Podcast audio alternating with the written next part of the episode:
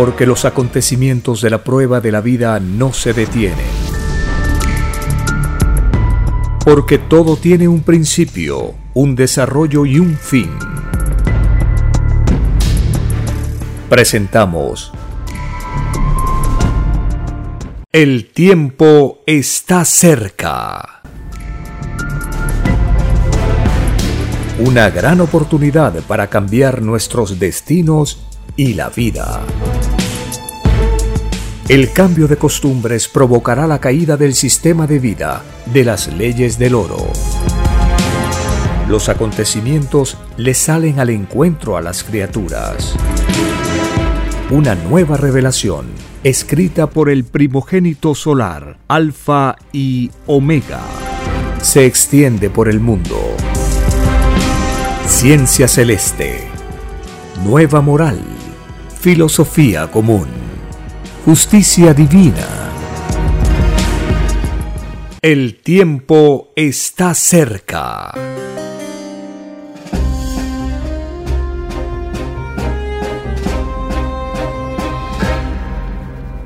Agradeciendo al divino creador de todas las cosas, el primer trabajador del universo, agradeciendo a la divina Madre Solar Omega, quien consuela a sus criaturas en los planetas de prueba que pasan juicios finales.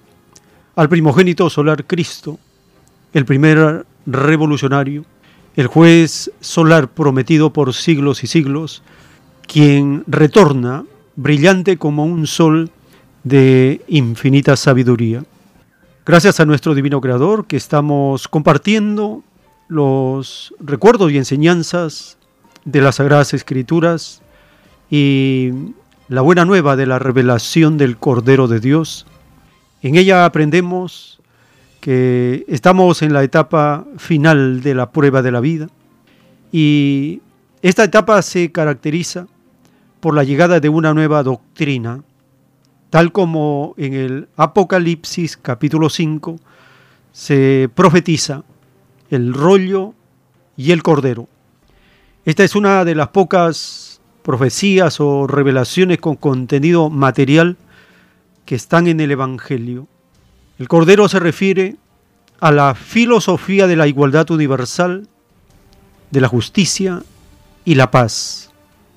El rollo se refiere a la escritura, los pergaminos, los planos celestes, los rollos telepáticos escritos durante décadas en el siglo XX. Y hasta el año de 1978, el autor llegó a escribir 4.000 pergaminos que están distribuidos a nivel planetario. Una parte de ellos, un poco más de 300, se encuentran en el Perú. 2.000 de estos rollos telepáticos están en la India. El autor menciona que hay 800 en Chile y sumando todos ellos, quedaría alrededor de mil rollos en otros países, en otros rebaños. Los rollos que están en el Perú han sido publicados en la página web alfayomega.com. 302 rollos telepáticos y alrededor de 3.600 títulos de los rollos, 20 artículos y la transcripción de 10 cassettes. El autor permitió que fuera grabada sus explicaciones, sus disertaciones, sus respuestas a las preguntas que le hacían los visitantes al hogar donde él se encontraba.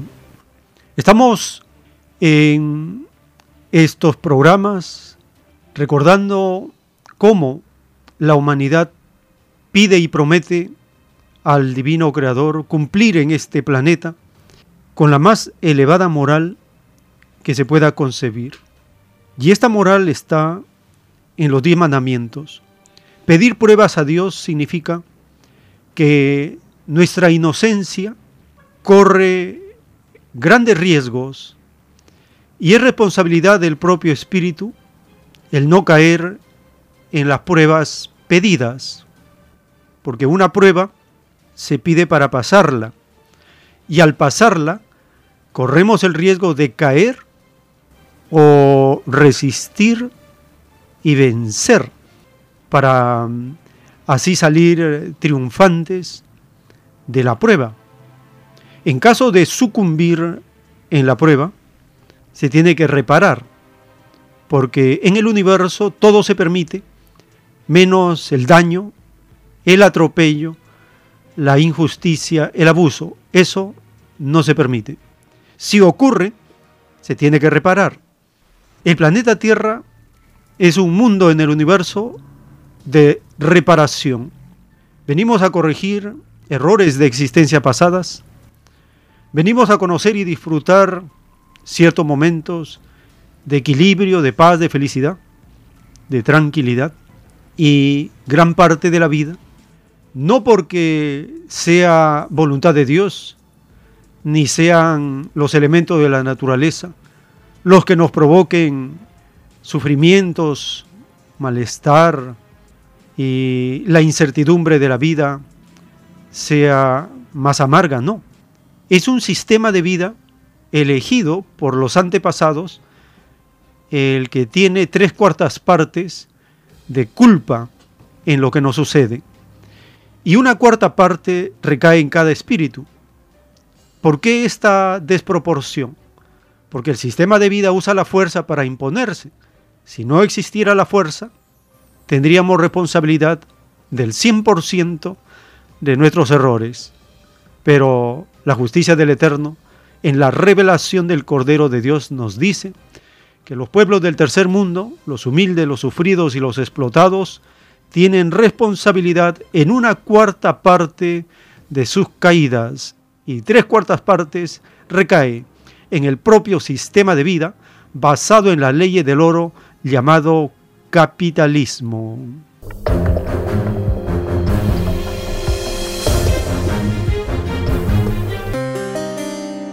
bienvenidos. Un saludo a las familias con quienes compartimos estas lecturas de las escrituras sagradas y de los juicios de la divina revelación. Escuchamos también al autor de los rollos del Cordero explicarnos cómo se pide la vida y la vida se pide por sensaciones. Escuchemos al autor darnos las luces lo que no sabemos y recordarnos nuestras promesas hechas al Divino Padre antes de pedir nacer en este planeta.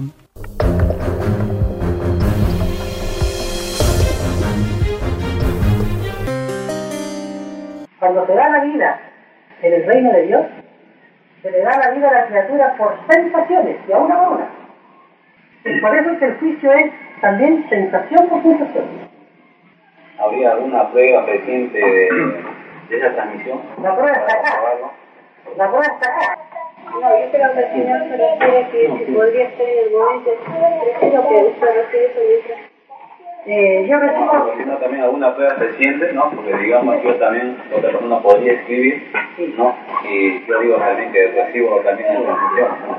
Sí, en la cita la siguiente usted. Los que hablan de pruebas tratándose de revelación, tiene juicio. Porque está, es más fácil que no tenga juicio que no que yo prueba. A uno que pidió prueba. Porque se mandó a creer en lo de Dios por todo. Eh, perdón, ¿no? Eh, digamos, no, usted dice que no se podría pedir pruebas para lo que es de Dios, ¿no? ¿Y cómo sabríamos directamente qué es de Dios y no de otra? Yo en delante les dije que esto se extiende por todo el planeta. Claro, ¿no? Ya, se traduce a todos los idiomas. ¿Le parece poco las pruebas? No, sí, pero se supone de que tanto el mal como el bien se extiende por todo el planeta, ¿no? Sí, pero una cosa es más. Que antes de pedir pruebas hay que tomar conocimiento de eso. Eso se llama juzgar por conocimiento de causa. Entonces, usted para poder juzgar esto y sacar conclusiones, tiene que leer los cuatro mil rayos y después darle la opinión. No es lo justo. Porque si a mí me presentan algo que no conozco, yo pido ese algo y me impongo. Ella es una prueba, ¿no es cierto? Exactamente. La prueba le digo. ¿Usted lo ha sometido, lo ha sometido esto, digamos, a otra religión también? No, no, lo de Dios no está sometido a religiones. No, pero digamos a una persona más entendida, Sí, han visto esto, le dije que era de los siete años. Imagínense ustedes la de personajes que no han visto. Porque la de Dios se muestra, pero no se ruega. El Padre Jehová muestra lo- las revelaciones, pero no ruega a nadie.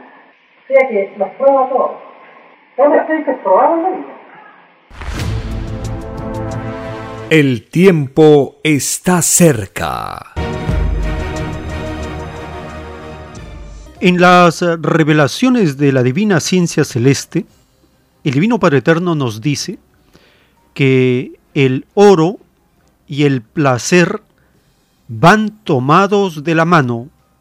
Grande es el espíritu que teniendo la prueba de la abundancia, no se deja corromper, que no pierde la humildad ni la sencillez con que nació. Mas esos espíritus extraordinarios son contados con los dedos en el mundo que habitáis. La prueba de la riqueza es una de las más peligrosas. Siempre la codicia indebida trae consigo la tragedia para los demás, pues les quita la mayor felicidad que es la justicia. Escrito por el primogénito solar, Alfa y Omega.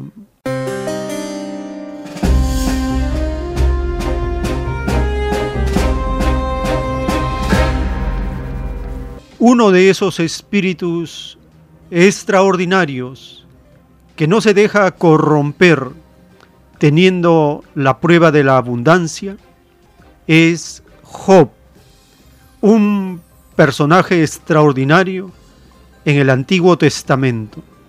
Iniciamos en estas ediciones la mm, presentación de Job. En el capítulo 1 se menciona las pruebas de Job y cómo Dios da y quita.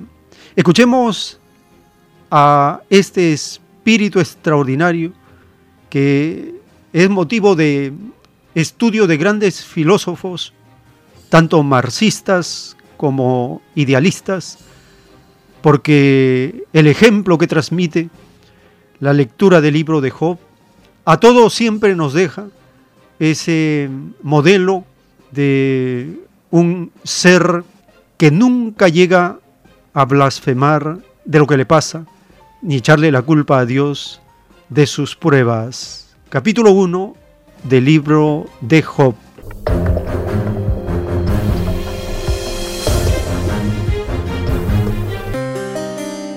Libro de Job, capítulo 1. Hubo en tierra de Uz un varón llamado Job, y era este hombre perfecto y recto, temeroso de Dios y apartado del mal. Y le nacieron siete hijos y tres hijas. Su hacienda era siete mil ovejas, tres mil camellos, quinientas yuntas de bueyes, quinientas asnas y muchísimos criados. Y era aquel varón más grande que todos los orientales. E iban sus hijos y hacían banquetes en sus casas, cada uno en su día, y enviaban a llamar a sus tres hermanas para que comiesen y bebiesen con ellos. Y acontecía que habiendo pasado en turno los días del convite, Job enviaba y los santificaba, y se levantaba de mañana y ofrecía holocaustos conforme al número de todos ellos. Porque decía Job, quizá habrán pecado mis hijos, y habrán blasfemado contra Dios en sus corazones. De esta manera hacía todos los días. Un día vinieron a presentarse delante de Jehová los hijos de Dios, entre los cuales vino también Satanás. Y dijo Jehová a Satanás, ¿de dónde vienes? Respondiendo Satanás a Jehová dijo, de rodear la tierra y de andar por ella. Y Jehová dijo a Satanás, ¿no has considerado a mi siervo Job, que no hay otro como él en la tierra, varón perfecto y recto, temeroso de Dios y apartado del mal? Respondiendo Satanás a Jehová dijo, ¿acaso teme Job a Dios de balde? ¿No le ha cercado alrededor a él y a su casa y a todo lo que tiene? Al trabajo de sus manos has dado bendición. Por tanto, sus bienes han aumentado sobre la tierra. Pero extiende ahora tu mano y toca todo lo que tiene, y verás si no blasfema contra ti en tu misma presencia. Dijo Jehová a Satanás, He aquí todo lo que tiene está en tu mano, solamente no pongas tu mano sobre él. Y salió Satanás de delante de Jehová. Y un día aconteció que sus hijos e hijas comían y bebían vino en casa de su hermano el primogénito, y vino un mensajero a Job y le dijo, Estaban arando los bueyes y las asnas paciendo cerca de ellos, y acometieron los sabeos y los tomaron y mataron a los criados a filo de espada. Solamente escapé yo para darte la noticia. Aún estaba éste hablando cuando vino otro que dijo, Fuego de Dios cayó del cielo que quemó las ovejas y a los pastores y los consumió. Solamente escapé yo para darte la noticia. Todavía estaba éste hablando, y vino otro que dijo, Los caldeos hicieron tres escuadrones y arremetieron contra los camellos y se los llevaron y mataron a los criados a filo de espada. Y solamente escapé yo para darte la noticia. Entre tanto que éste hablaba, vino otro que dijo, Tus hijos y tus hijas estaban comiendo y bebiendo vino en casa de su hermano el primogénito. Y un gran viento vino del lado del desierto y azotó las cuatro esquinas de la casa, la cual cayó sobre los jóvenes y murieron y solamente escapé yo para darte la noticia. Entonces Job se levantó y rasgó su manto y rasuró su cabeza, y se postró en tierra y adoró y dijo, Desnudo salí del vientre de mi madre, y desnudo volveré allá. Jehová dio y Jehová quitó. Sea el nombre de Jehová bendito. En todo esto no pecó Job ni atribuyó a Dios despropósito alguno. El tiempo está cerca. En la doctrina del juicio final, en el libro Lo que vendrá, están los títulos de los rollos telepáticos del Cordero de Dios, dictados por el Divino Padre Jehová. El título 19, los que se tomaron el extraño libertinaje de quitar a otros la nacionalidad, a ellos se les quitará el derecho de volver a entrar al reino de los cielos la patria que todos pidieron a Dios incluía a todo el planeta. Las moléculas planetarias se quejarán al Hijo de Dios de que muchos seres humanos no las consideraron como un algo común. Lo común fue pedido por todos en el reino de los cielos. La indiferencia y el quitar a otros, nadie lo pidió. Es más fácil que entren al reino de los cielos los que en la prueba de la vida consideraron que el planeta entero era su patria, a que puedan entrar los que sólo se consideraron ser una parte del mismo, los últimos se perdieron un infinito puntaje de luz llamado puntaje molecular planetario, cuyo infinito número les habría permitido el volver a entrar al reino de los cielos. Escrito fue para el mundo de la prueba, que sólo Satanás divide y se divide el mismo, escrito por el primogénito solar, Alfa y Omega.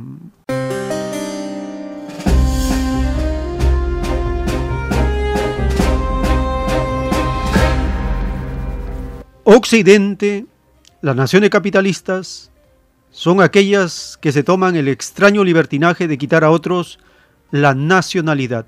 Son ellos los que han dividido a este planeta en naciones para mantener sus privilegios y su dominio. Estados Unidos y Europa encabezan en estos tiempos la imitación al papel de Satanás porque él divide y se divide a sí mismo. El conflicto provocado por Estados Unidos, la OTAN, contra Rusia y el campo de batalla es Ucrania, pero la posición de defensa de la soberanía de Rusia sigue avanzando en este proceso de defender a la población que está siendo atacada durante años, como son las regiones fronterizas con Rusia, las que estando en Ucrania, son atacadas, despreciadas y atropelladas en sus derechos, incluida la nacionalidad. Es por esto que el mandatario de Rusia, Putin, en una ceremonia de reconocimiento de la autodeterminación de estas regiones de pertenecer a Rusia, empieza en su discurso a reivindicar el derecho soberano de los pueblos de elegir a qué lugar quieren pertenecer.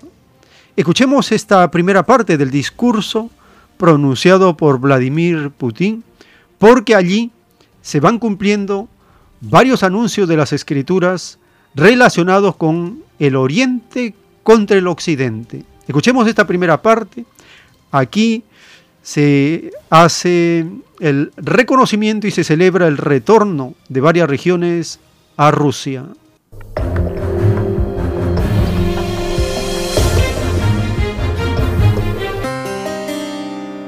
Estimados ciudadanos de Rusia, ciudadanos de las repúblicas de Donetsk, Lugansk y presidentes de las repúblicas de Gerson y Zaporilla, diputados de la Duma estatal, los senadores de la Federación de Rusia, saben que las provincias populares de Donetsk y Lugansk, las provincias de Gerson y Zaporilla, tuvieron lugar los referéndums. Los resultados ya están hechos y se conocen. Los presidentes han hecho su elección y esta elección no puede ser interpretada de diferentes formas. Hoy las provincias de repúblicas de Zaporilla, Gerson, Lugansk y Donetsk serán apoyados para que entren en la Federación Rusa, porque es la voluntad de miles de personas. Y por supuesto es su derecho, su derecho inalienable y refrendado en el primer artículo de la Carta de las Naciones Unidas, donde se dice directamente que es el derecho de la autodeterminación de los pueblos.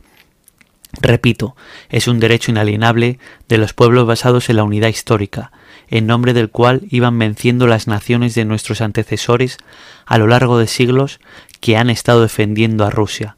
Han fundado nuevas ciudades y aquí lucharon nuestros antecesores en la gran guerra patria. Siempre recordaremos a los héroes de las primaveras rusas, aquellos que en el año 2014 no se conformaron con el golpe de Estado de Ucrania, a todos los que perecieron por el derecho de hablar su propio idioma, a preservar su fe, sus tradiciones y el derecho a vivir. Todos los oficiales que cayeron en la operación especial son verdaderos héroes, héroes de la Gran Rusia. Le pido a todos que reconozcan su memoria con un minuto de silencio. Gracias. Detrás de la decisión de millones de los residentes de las repúblicas populares de Gerson y Zaporilla está nuestro destino común y una historia milenaria. Esta relación espiritual fue trasladada por personas de una generación a otra generación. A través de años lograron conservar este amor por la patria y nadie puede destruir este sentimiento.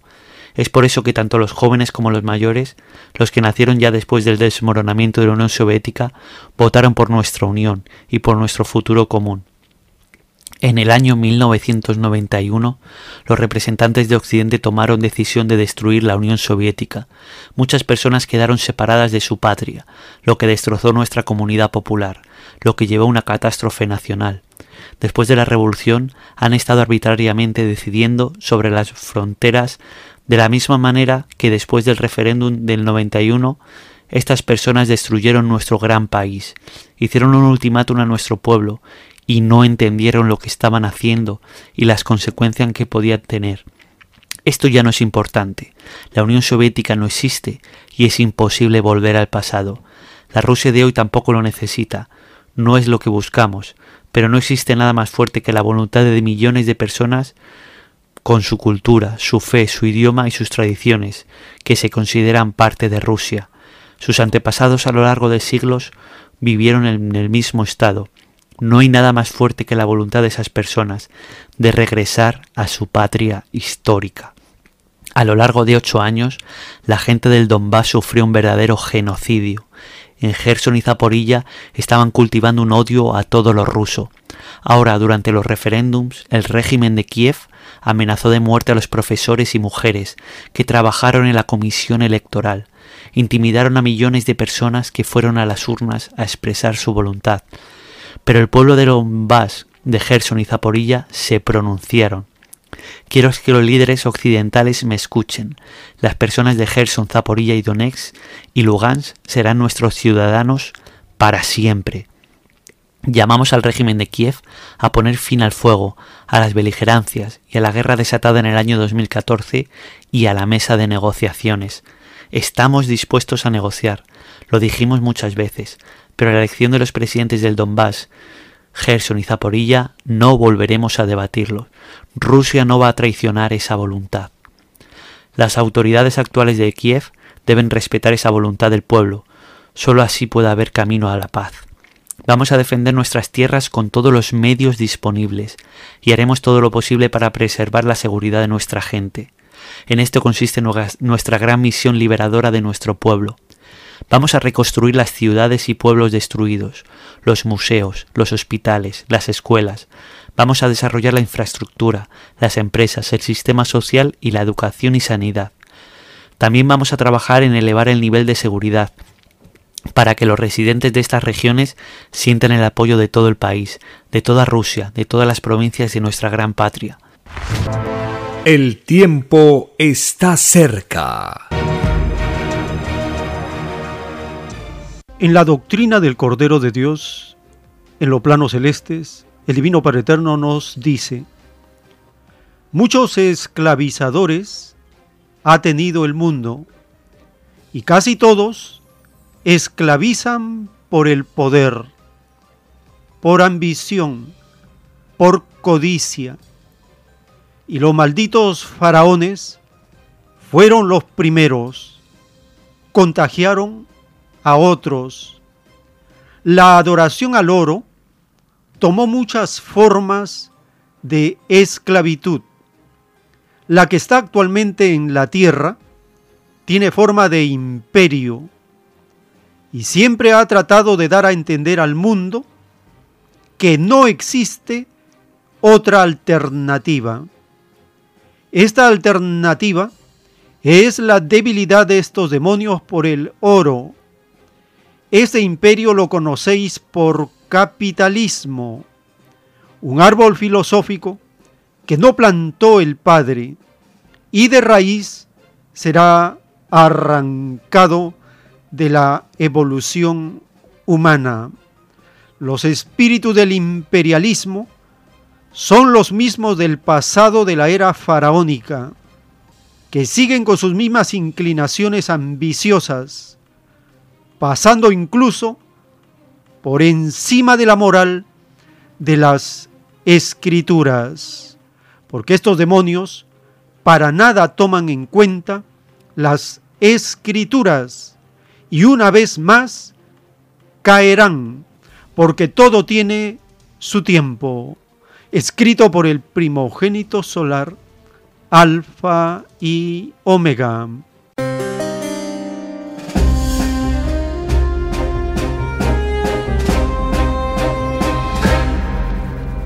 Estos esclavizadores modernos, llamados capitalistas, cuya cabeza es Estados Unidos y sus secuaces, la Unión Europea, son el enemigo de la humanidad. Ellos quieren destrozar a las naciones que van logrando su desarrollo, su progreso, su soberanía. En el caso de Rusia, el mandatario Putin proclama en su mensaje que Occidente, las élites acomplejadas al oro, son aquellas que tienen esa codicia de apoderarse de Rusia porque es tan inmenso su territorio y tiene tantas riquezas naturales que quieren seguir imponiendo el dólar, imponiendo reglas dadas por ellos sin pedir la opinión de los pueblos. Escuchemos este segundo segmento del discurso del mandatario de Rusia.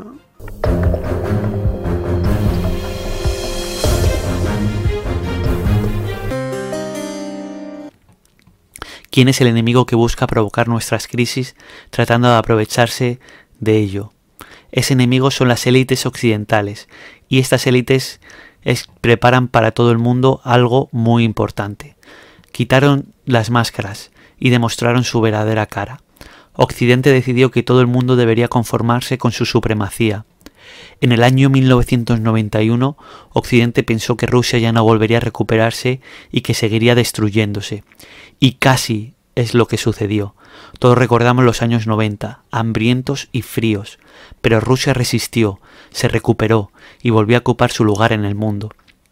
Mientras tanto, Occidente buscó y sigue buscando realizar otro golpe contra Rusia, destrozar nuestro Estado, provocar una enemistad entre sus pueblos y abocarlos a la miseria.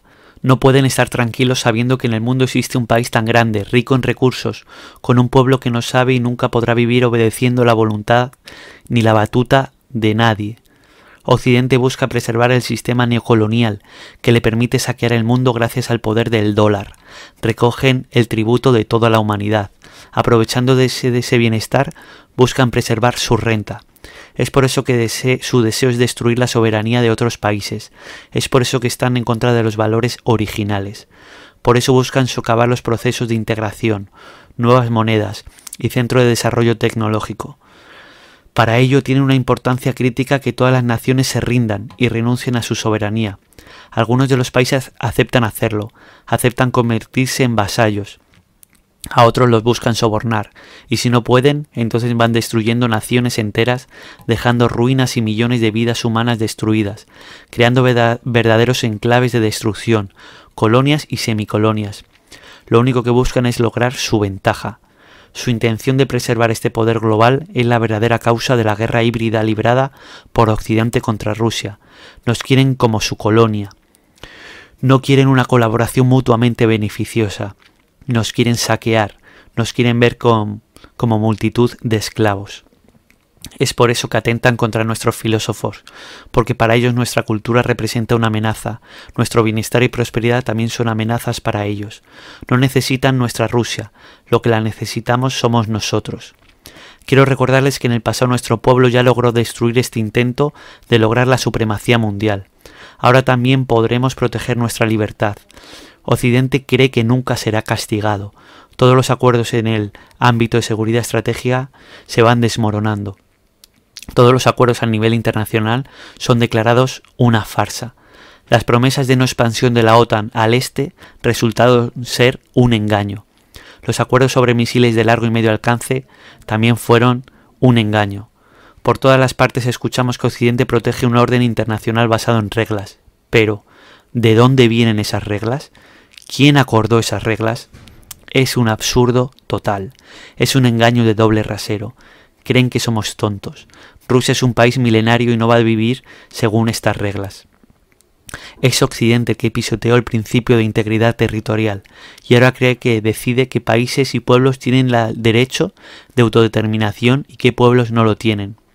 Usurparon ese derecho, es por eso que les preocupa tanto la voluntad de las personas de Crimea, de Gerson, Zaporilla, Lugansk y Donbass.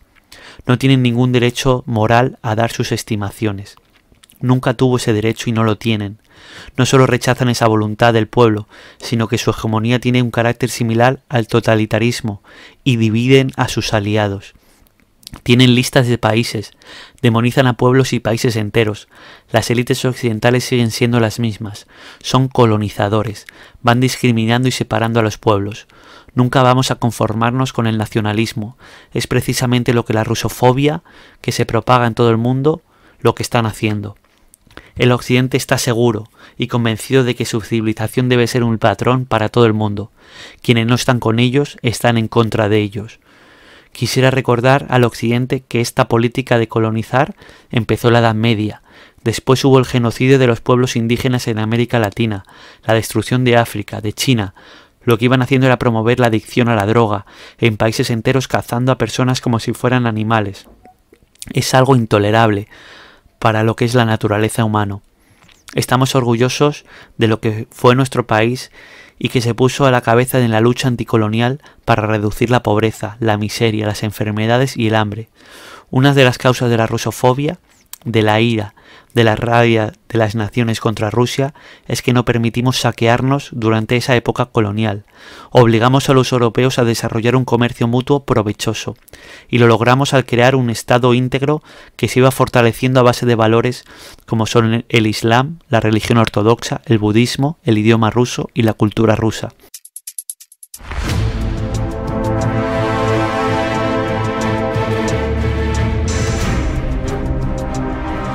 El tiempo está cerca.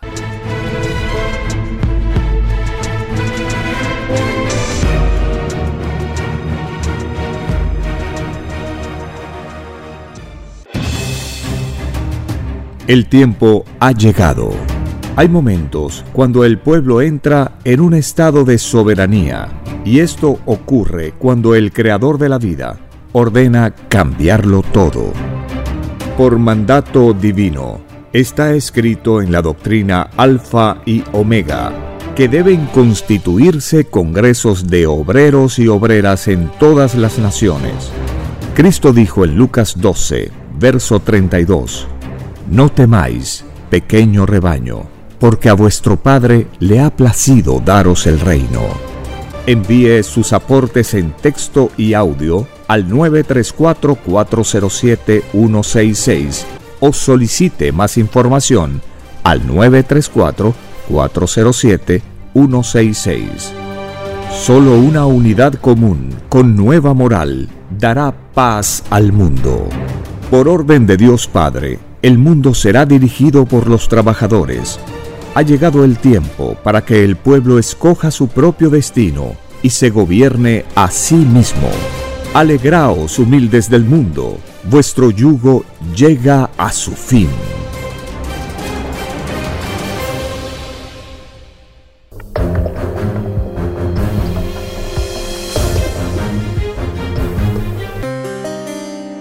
En las revelaciones del Cordero de Dios, en los planos celestes, el Divino Padre Eterno nos dice, hay muchas maneras de sembrar el odio entre mi divino rebaño.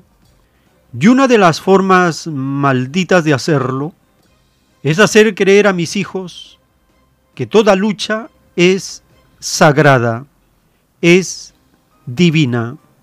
Me refiero, hijo divino, a los malditos líderes que se creen que nunca rendirán cuenta ante el Creador. Me refiero, hijito, a los que arman a mis hijos para que defiendan falsos honores, falsas y pasajeras filosofías, que sólo se alimentan de la ciencia del bien, de la maldita ciencia del predominio.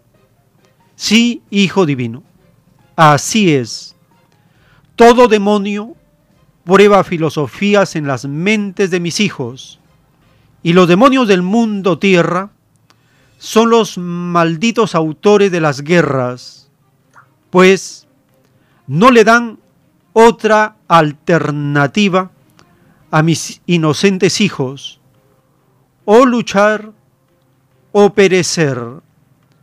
Tal es la máxima de estos engendros del demonio el mundo del trabajo quiere la paz, mas los demonios del armamentismo se la quitan, pues habiendo paz en el mundo, ellos no pueden ya enriquecerse.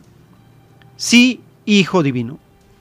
Así es y así será hasta la total caída de estos malditos, pues con tu divino poder se enfrentarán. Mas escrito está que todo demonio a polvo será reducido por tu santísima Trinidad, escrito por el primogénito solar, Alfa y Omega.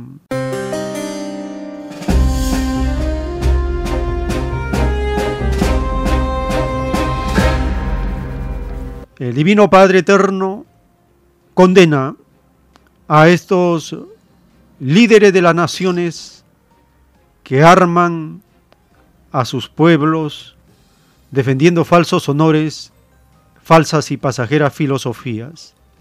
Estos autores de las guerras no dan otra alternativa, o luchar o perecer.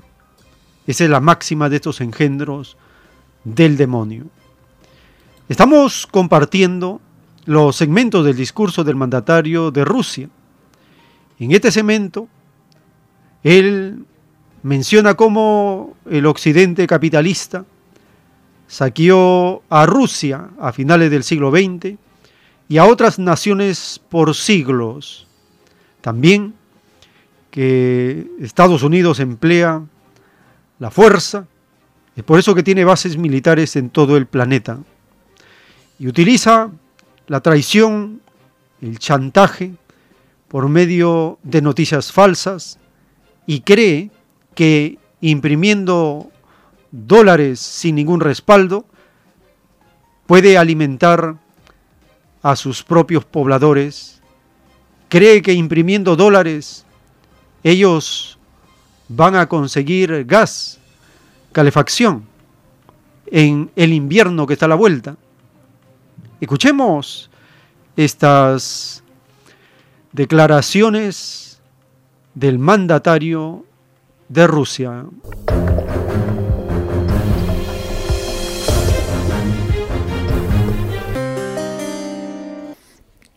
Se saben que se iban amasando planes de intervenir en Rusia, también en el periodo posterior a 1917, y no lo lograron hacer. El Occidente logró tener acceso a las riquezas de Rusia a finales del siglo XX, cuando el Estado quedó destruido. Entonces nos llaman socios, pero nos tratan como su colonia. Sacaron millones de dólares de nuestro país, lo recordamos y no olvidamos nada. Ahora los ciudadanos de Donetsk, Zaporilla y Lugansk votaron por reconstruir nuestra unidad histórica. Gracias. Occidente durante años ha afirmado que están llevando democracia a otros pueblos, pero eso es totalmente distinto. En vez de democracia y libertad, había violencia. Todo el orden mundial es antidemocrático y no es libre. Son los Estados Unidos el único país del mundo que usó dos veces armas nucleares, aniquilando ciudades japonesas de Hiroshima y Nagasaki. Quisiera recordar que Estados Unidos junto con los ingleses convirtieron en ruinas sin ninguna necesidad bélica Dresden y otras ciudades alemanas, y lo hicieron de manera demostrativa sin ninguna necesidad bélica. Solo tenían un único objetivo, como los bombardeos nucleares de Japón, y es asustar e intimidar a nuestro país y a todo el mundo. Los Estados Unidos de América dejaron un rastro terrible en la historia de Corea y de Vietnam, aplicando armas de destrucción masiva. Siguen ocupando Alemania, la República de Corea y otros países. De manera cínica los llaman socios de igual derecho. Pero ¿de qué tipo de colaboración están hablando? Todo el mundo sabe que están vigilando a los dirigentes de esos países, están escuchando sus conversaciones, no solo telefónicas, sino también en sus hogares, y lo hacen como esclavos, tragándose ese maltrato. Lo llaman solidaridad noratlántica. Precisamente con su política destructiva, con las guerras y robos, provocaron esta crisis migratoria, y millones de personas están muriendo tratando de llegar a Europa. Ahora están sacando pan de Ucrania. ¿Y a dónde va ese pan? bajo el pretexto de asegurar la seguridad alimenticia de los países más pobres, pero todos los países europeos tienen pan, Solamente el 5% de pan se fue a los países más pobres del mundo. Es otra estafa más y un engaño directo.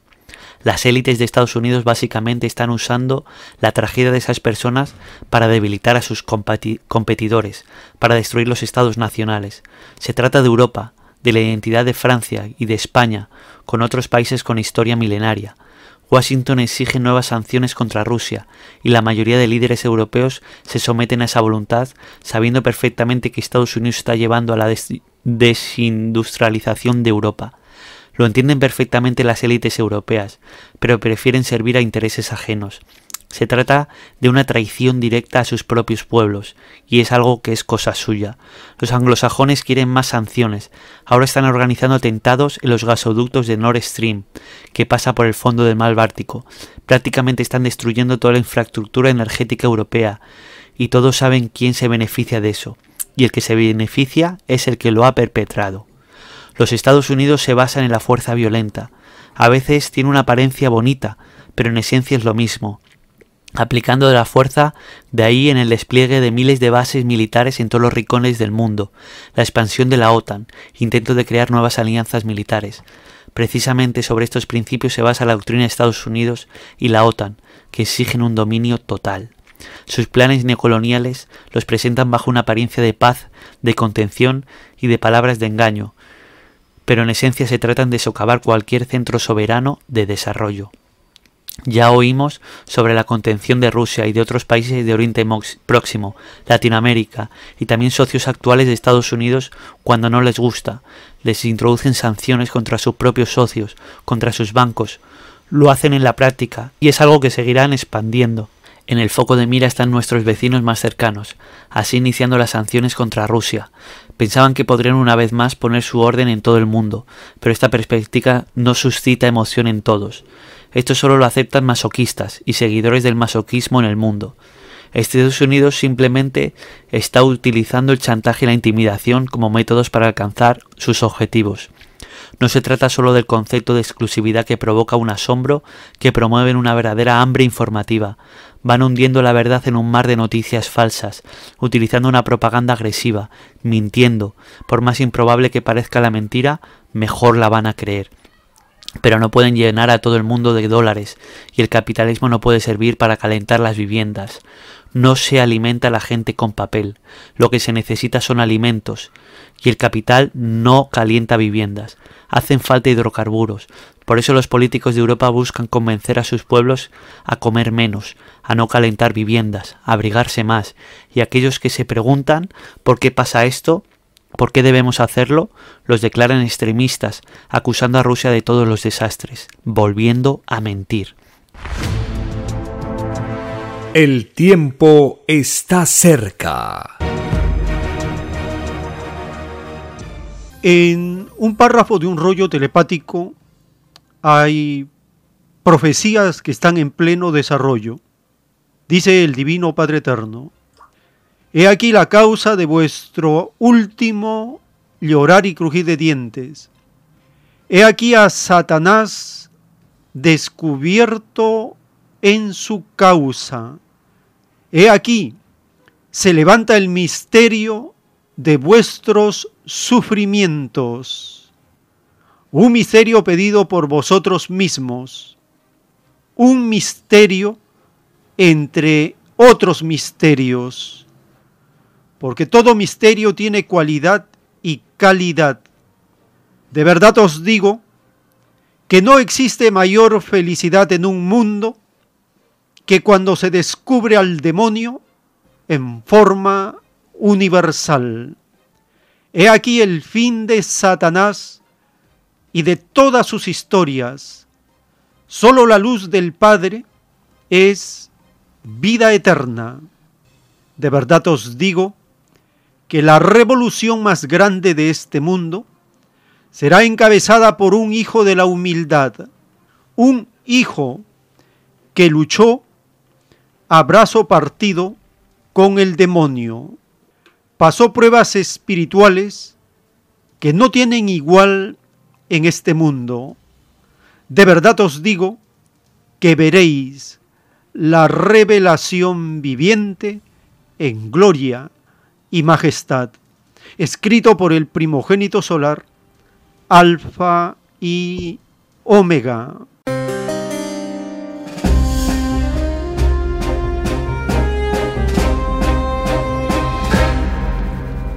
Dice el Divino Padre Eterno que no existe mayor felicidad en un mundo que cuando se descubre al demonio en forma universal.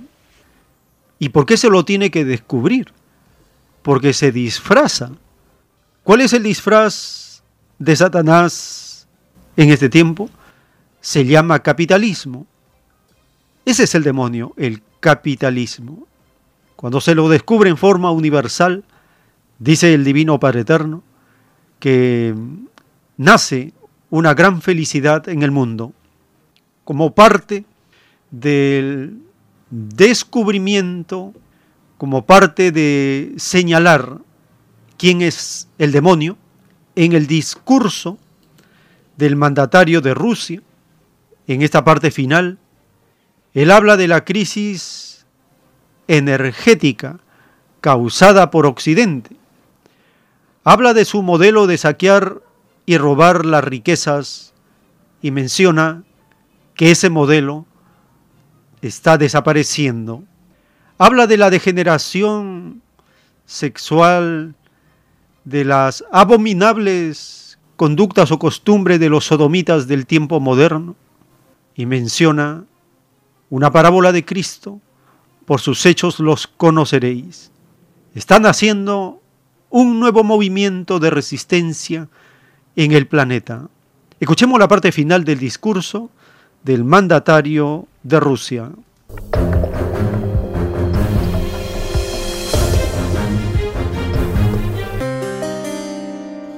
Quisiera subrayar que tenemos todas las razones de que las élites occidentales no van a buscar salidas de la crisis energética y alimenticia que surgió por su culpa, mucho antes de nuestra operación especial en Ucrania.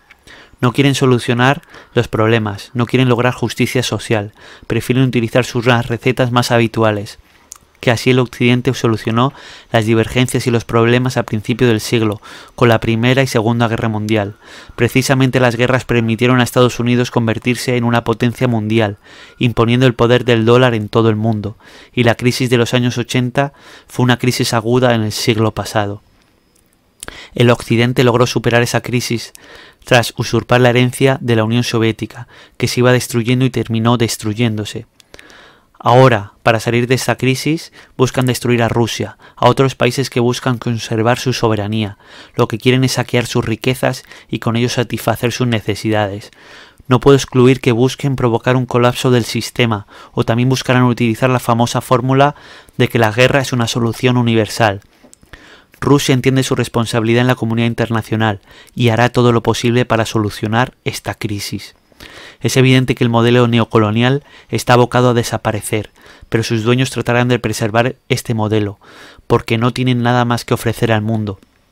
Básicamente van ignorando el derecho de millones de personas, de la mayoría de la población a la paz y a la justicia, a determinar su propio futuro. Ahora lo que hacen es rechazar las normas universales de la religión, de la familia. Vamos a hacer unas preguntas muy simples. Ahora quisiera dirigirme a todos los ciudadanos de Rusia.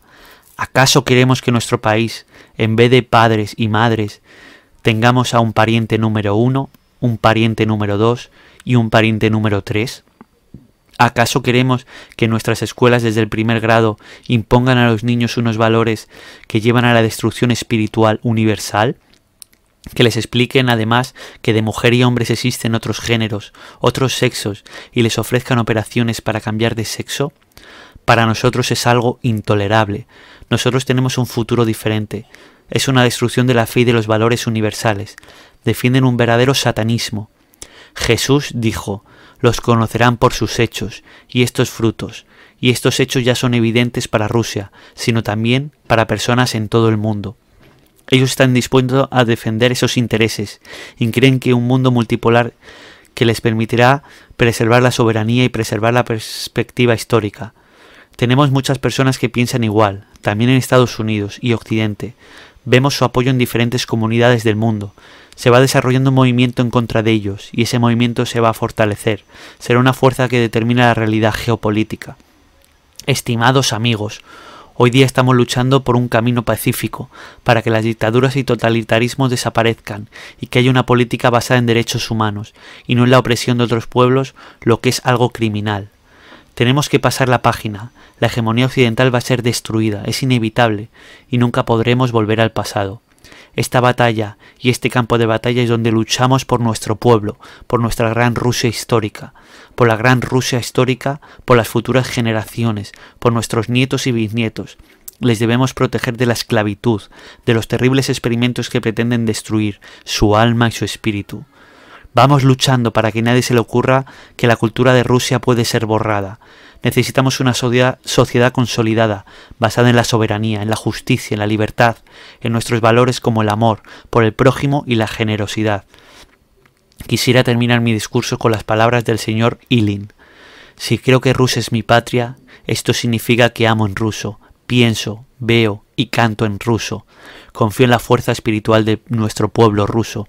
Su espíritu es mi espíritu, su destino es mi destino, su sufrimiento es mi pesar, su florecimiento es mi alegría. Detrás de estas palabras está la gran elección espiritual, la que siguieron muchas generaciones de nuestros antepasados a lo largo de los siglos, y hoy somos nosotros los que hacemos esta elección. Esta elección la hicieron los presidentes de Donetsk, Lugansk, Zaporilla y Gerson. Han decidido estar con su pueblo, estar con su patria, compartir su destino, vencer juntos. La verdad está con nosotros. Rusia está con nosotros. El tiempo está cerca. Así estamos terminando este segmento. Les invitamos a seguirnos porque tenemos más audios para compartir en la siguiente. Por la gracia del Divino Padre, vamos a continuar.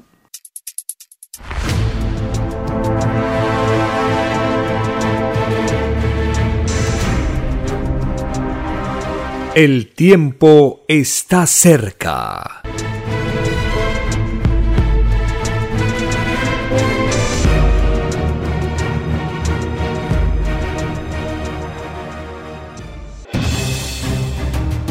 El tiempo ha llegado.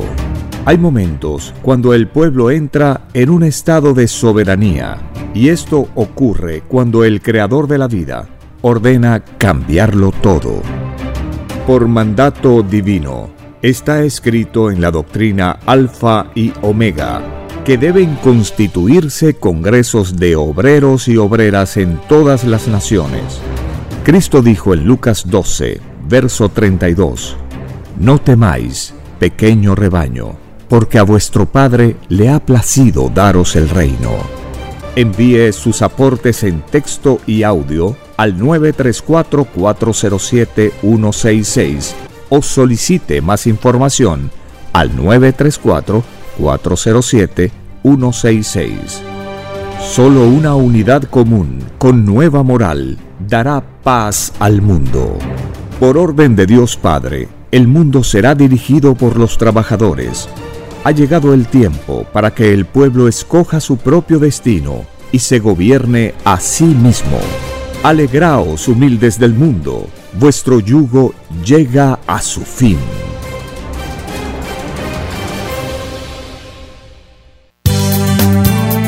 Es Radio Cielo, una nueva era de la radio en el Perú.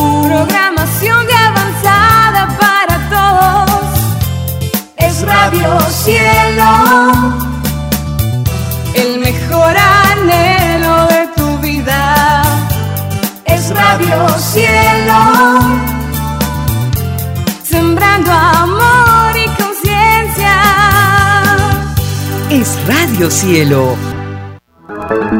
Ahora, tu radio favorita, Cielo, llega a todo el mundo. Visítanos e interactúa con todos tus conductores de la variedad de programas que ofrece tu radio Cielo. Radio Cielo en la red. Ingresa a la www.radiocielo.com.pe y desde tu teléfono móvil, interactúa con nosotros. Radio Cielo, a la vanguardia de la tecnología. Te- te- tecnología. Ci- Cielo.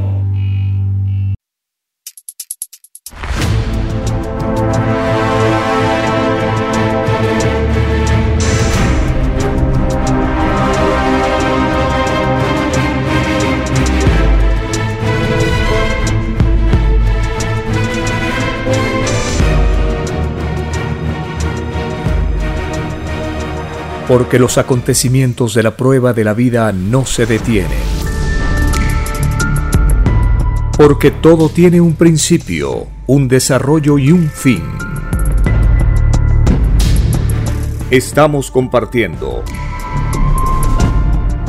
El tiempo está cerca. Una gran oportunidad para cambiar nuestros destinos y la vida. El cambio de costumbres provocará la caída del sistema de vida, de las leyes del oro. Los acontecimientos le salen al encuentro a las criaturas. Una nueva revelación, escrita por el primogénito solar, Alfa y Omega, se extiende por el mundo. Ciencia celeste, nueva moral, filosofía común, justicia divina. El tiempo está cerca.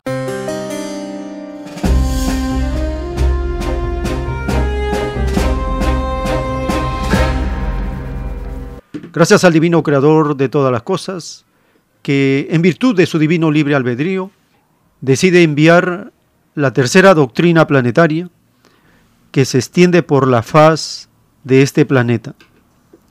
Gracias a la Divina Madre Universal, la mejor amiga, al primogénito solar Cristo, que retorna como el consolador prometido para enseñar, revelar todas las cosas. Y cuando escuchamos al autor de los rollos telepáticos responder a las preguntas que le hacen y le piden pruebas de si lo que está mostrando es de Dios o no. Él les va explicando que los que piden pruebas tratándose de Dios tienen juicio también le preguntan si la revelación que está escribiendo es 100% del dictado telepático del Padre Eterno o hay añadidos que el autor está haciendo. Y él le dice que es 100% de Dios, que no hay nada añadido de él, porque basta que él añada algo, podría decir que le pertenece, pero él dice que no es de él, es del Divino Padre para toda la humanidad. Escuchemos este segmento de una explicación dada por el autor en su estadía en Lima, allá por los años de 1976 a 1978.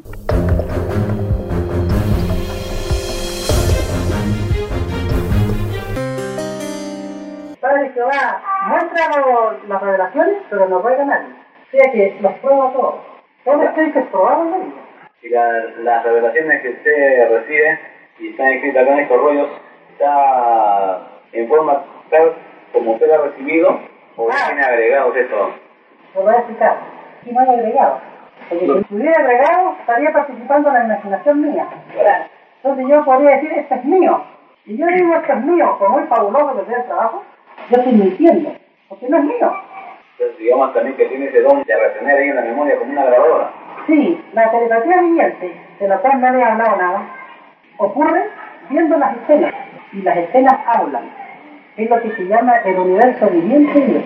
El Eterno hace hablar a la materia en sus leyes de materia y al espíritu en sus leyes de espíritu. Nadie es menos ante Dios, ni la materia ni el espíritu. Por eso se le enseñó, Dios es igual para todos, o todos somos iguales delante de Dios. El que dice que Dios no hace hablar a la materia, le pone límite a su Dios y tiene compromiso de boca con Dios. Ese es el problema del que le puso límite a Dios. Y más vale no ponerle límite a Dios. No se le enseñó que Dios era infinito. ¿Por qué le ponen límite? Pregunta el en la revelación. Hay millones que en sus formas de fe le ponen límite a Dios. Hablan de boca a Dios infinito, porque lo han visto el Evangelio, han escuchado y, le dicen. Cuando llega una conversación del cosmos, por ejemplo, de hablar de planetas habitados, esos mismos que dijeron que Dios era infinito empiezan a dudar. Uy, ¿habrá gente arriba? ¿Y si tira otro más? Esta extraña controversia mental se paga de ti. Porque dice Padre, o se cree en el infinito de Dios o no se cree. Como le digo, ese es el problema de los que le ponen límites a Dios. ¿Quién, quién, ¿Quién afirma de que hay eh, habitantes en otros planetas? Se enseñó que lo de arriba es igual a lo de abajo. Quiere decir, de que todo lo que ocurre acá ocurre en grado infinito arriba. El tiempo está cerca. En un párrafo de un rollo del Divino Cordero de Dios, el Divino Padre Eterno nos dice, en el reino de donde salisteis, no se conoce otra filosofía que la alegría. Allí existe el comunismo celestial con alegría de niño.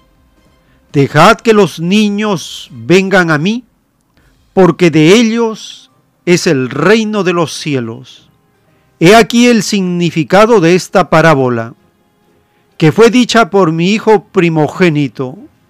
Él aludía a la filosofía que reina en el reino, porque toda felicidad en el Padre es inseparable de la alegría. Todo enojo no es árbol plantado por el Padre, y de raíz será arrancado en el vivir de las futuras generaciones. Todo enojo es producto del egoísmo y una criatura que jamás tuvo enojo en su vida es un espíritu extraordinario, muy evolucionado, algo difícil entre vosotros.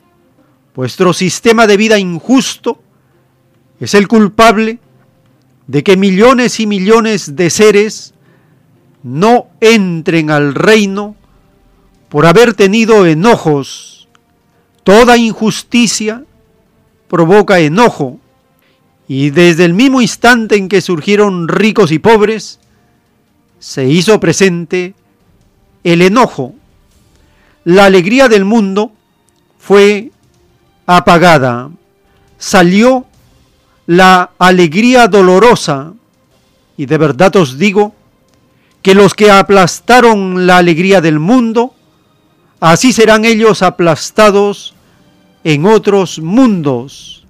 Por los demonios del capitalismo, la humanidad no vivió en la alegría que debió haber vivido, la alegría que prometió vivir, y que ninguno de vosotros entrará al reino por esta causa. Las virtudes de vuestro pensar nunca debieron haber conocido el sufrimiento y la injusticia, porque mis mandamientos son otra cosa. En ellos está la igualdad para el mundo, escrito por el primogénito solar, Alfa y Omega.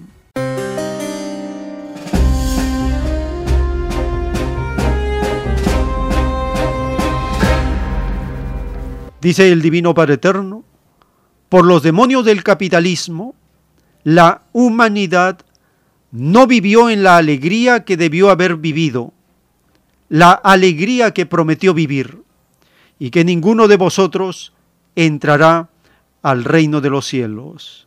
Por esa causa. Dice el Eterno que una criatura que jamás tuvo enojo en su vida es un espíritu extraordinario, muy evolucionado. Uno de esos espíritus es mencionado en las Sagradas Escrituras y lo conocemos como Job, el personaje extraordinario que pasa pruebas de alto calibre y nunca renegó de Dios. Escuchemos el capítulo 2 de cómo Satanás va a tentar y provocar el inicio de la segunda etapa de los sufrimientos de Job.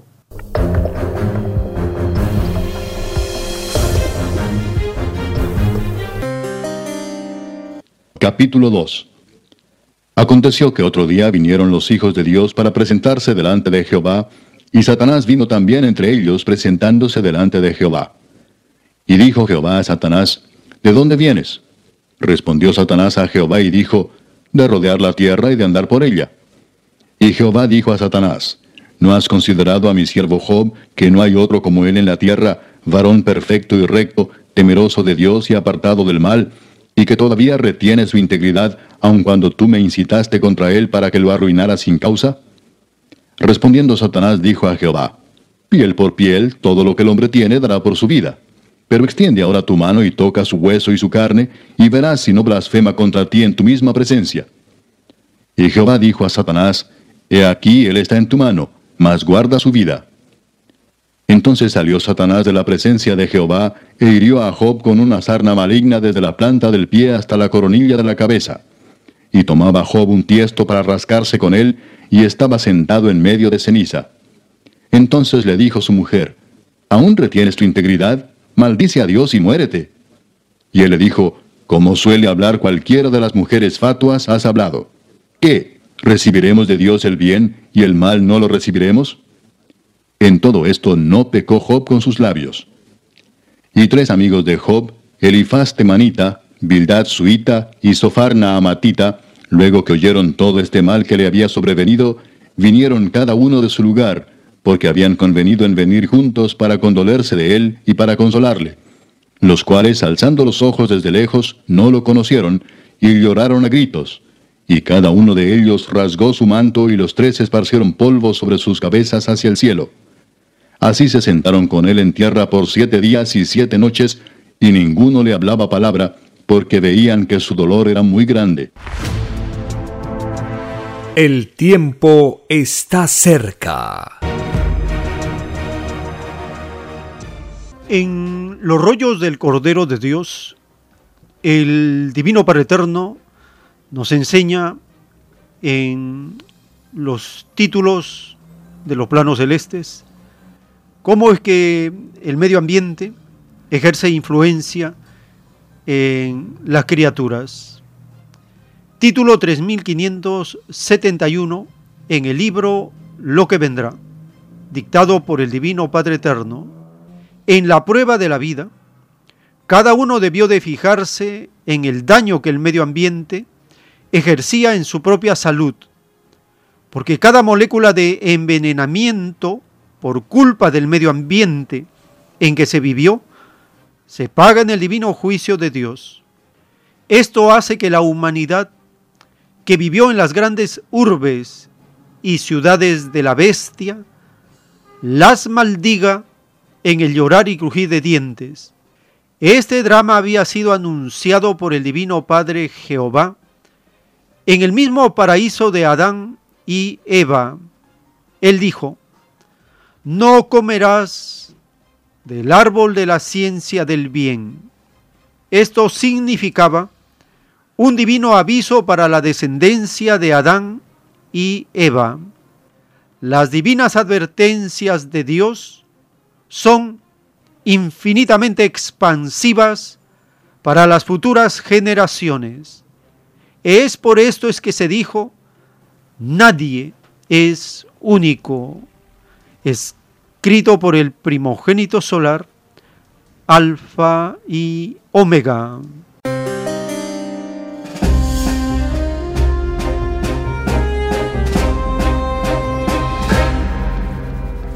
El daño que ejerce el medio ambiente en la propia salud de los pobladores. Esto está relacionado con todos los atentados a la naturaleza, sea por deficiencia de las instalaciones de las petroleras, mineras, gasíferas, sea por atentados que se hacen contra estas instalaciones.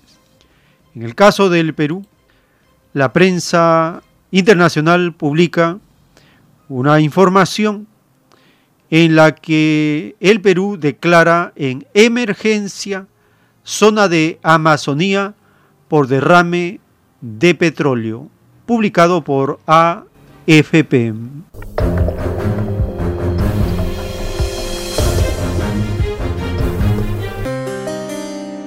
Perú declaró el estado de emergencia en el área amazónica afectada por un derrame de petróleo. La medida, que tendrá lugar por 90 días, se toma más de una semana después de que una rotura en el oleoducto norperuano vertiera unos 2.500 barriles de crudo en el río Cuninico, en la región de Loreto, afectando a seis comunidades indígenas. El ministerio señaló que el derrame se produjo en una zona donde se realiza pesca artesanal y argumentó que la decisión pretende facilitar las operaciones de recuperación para minimizar la contaminación ambiental. Según la empresa estatal Petroperú, el derrame ya controlado fue resultado de un corte intencional de 21 centímetros a la tubería del oleoducto.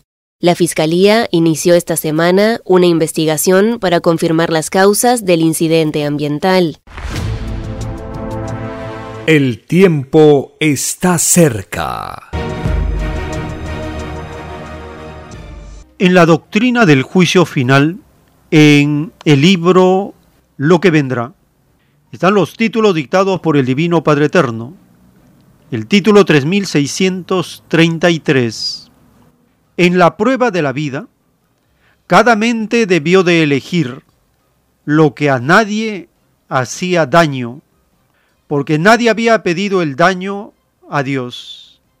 La hipocresía que caracterizó al llamado mundo cristiano fue hipocresía permanente. Este extraño mundo que trató de comprender a Dios sin renunciar a sus extraños complejos, creó en sus mentes la violación a la ley de Dios en sensación normal. A lo que era anormal le llamó normal. Tal fue su extraño dormir en la prueba de la vida. Dormir que se paga por segundos en el divino juicio de Dios. Escrito por el primogénito solar, Alfa y Omega.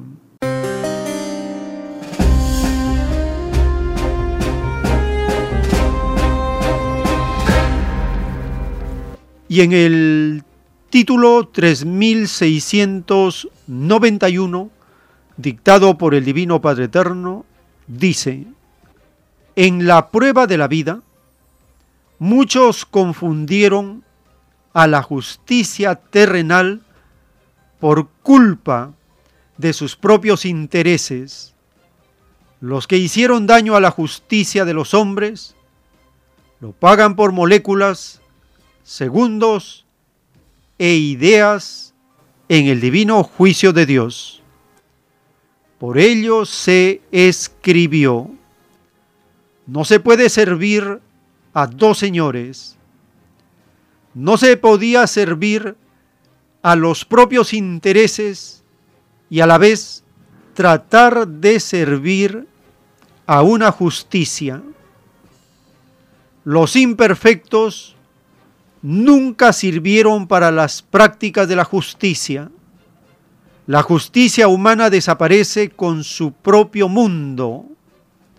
Mas los pecadores que volvieron a caer lo pagan antes de irse al mundo espiritual, escrito por el primogénito solar, Alfa y Omega.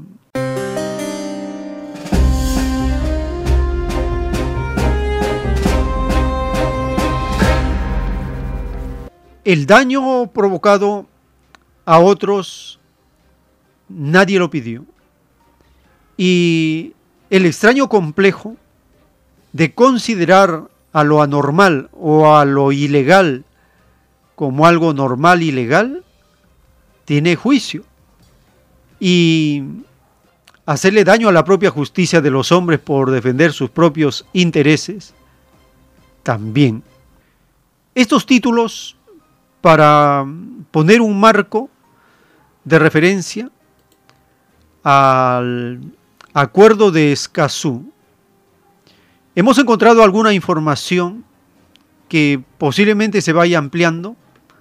Allí se menciona que este acuerdo regional sobre el acceso a la información, la participación pública y el acceso a la justicia en asuntos ambientales en América Latina y el Caribe. Tiene varios años de ir avanzando en lograr que sea firmado por los países de América Latina y el Caribe. Hemos encontrado una información en France 24 en español Allí mencionan algunos datos de cómo fue el camino para que este acuerdo de Escazú entrara en vigor en América Latina.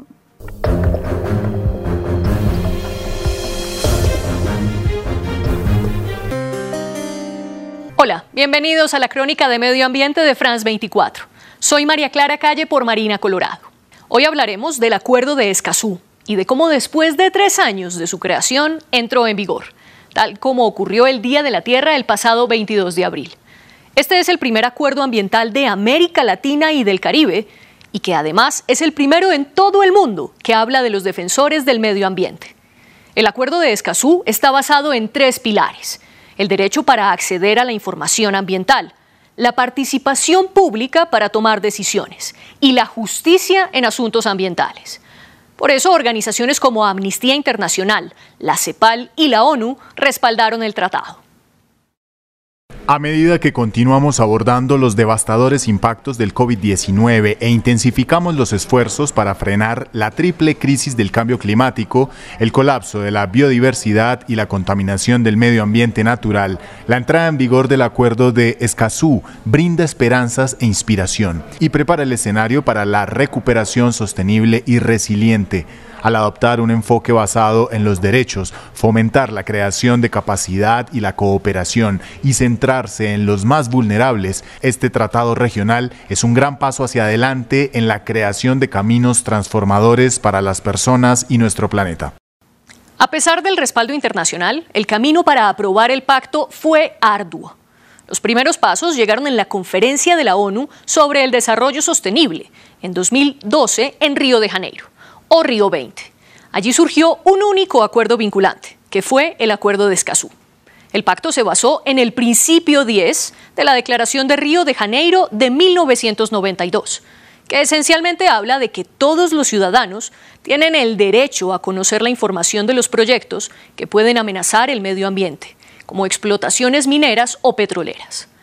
Durante cuatro años, Chile y Costa Rica lideraron la discusión, para que los países latinos suscribieran el tratado, hasta que en marzo de 2018 lograron adoptar el Acuerdo de Escazú. Y en septiembre de ese mismo año, los países comenzaron a firmarlo. El problema es que muchos le dieron la espalda. Paradójicamente, uno de ellos fue Chile, porque alegó que el texto, que defendió en un principio, tenía ambigüedades. El problema de Escazú, como señalaba, está en la forma en que quedó escrito el texto final, dado la ambigüedad y amplitud que quedaron redactados algunos de sus artículos, sumado al carácter supralegal que se aplica por sobre toda la legislación nacional, así como el hecho de que no permita hacer ningún tipo de reserva, lo que genera una grave incertidumbre jurídica en cuanto a la legislación interna a aplicar de los 33 países de América Latina y el Caribe, 24 firmaron el acuerdo de Escazú. Pero la rúbrica no es suficiente. Para que el acuerdo se pueda aplicar, es necesario que por lo menos 11 países lo ratifiquen. Y ese fue un nuevo tropiezo, porque muchos de los que lo firmaron no lo quisieron ratificar, como pasó con Costa Rica. Esto dejó en pausa el acuerdo de Escazú durante dos años, y solo hasta el 2020 se lograron los mínimos necesarios, cuando el Senado de México aprobó la ratificación en noviembre de ese año. Dos meses después, el país se unió formalmente al tratado y se alcanzaron los 11 países. Estos son los 12 estados de América Latina y el Caribe que hasta ahora han ratificado el acuerdo de Escazú. Los últimos países en suscribirse, en enero de 2021, fueron México y Argentina, con lo que el pacto internacional pudo entrar en vigor. Pero el acuerdo de Escazú no se puede aplicar en todo el continente. De hecho, los países más peligrosos para los defensores ambientales todavía no lo han suscrito. Según el más reciente reporte de la organización Global Witness, en América Latina están seis de los siete países donde más líderes de la tierra y el ambiente fueron asesinados en 2019. Colombia encabeza la lista en todo el mundo con 64 líderes asesinados, seguido en la región por Brasil, México y Honduras, que además fue el país per cápita más peligroso. Finalmente están Guatemala y Venezuela. Ninguno de ellos, excepto México, han ratificado el acuerdo de Escazú, a pesar de que los defensores ambientales lo piden. En muchos países miran con recelo que deban abrir la información de los proyectos que podrían afectar el medio ambiente. Y en varios lugares, los empresarios tuvieron un papel protagonista para oponerse. Pero lo que nos preocupa es que hay un lobby empresarial que está un poquito preocupado pensando que este acuerdo de Escazú les va a impedir este, seguir adelante. Y yo les diría que no deberían verlo así, porque en el fondo, cuando las comunidades están en contra de un proyecto, eh, con acuerdo de Escazú o sin acuerdo de Escazú, no lo van a dejar pasar y la inversión se va a perder, como ha pasado ya en algunos megaproyectos en América Latina y el Caribe. Este acuerdo lo que dice es consulta previa, o sea, pues consulten a las comunidades, pues denle participación. Y con este llamado a que más países latinos y caribeños ratifiquen el acuerdo de Escazú, terminamos nuestro programa.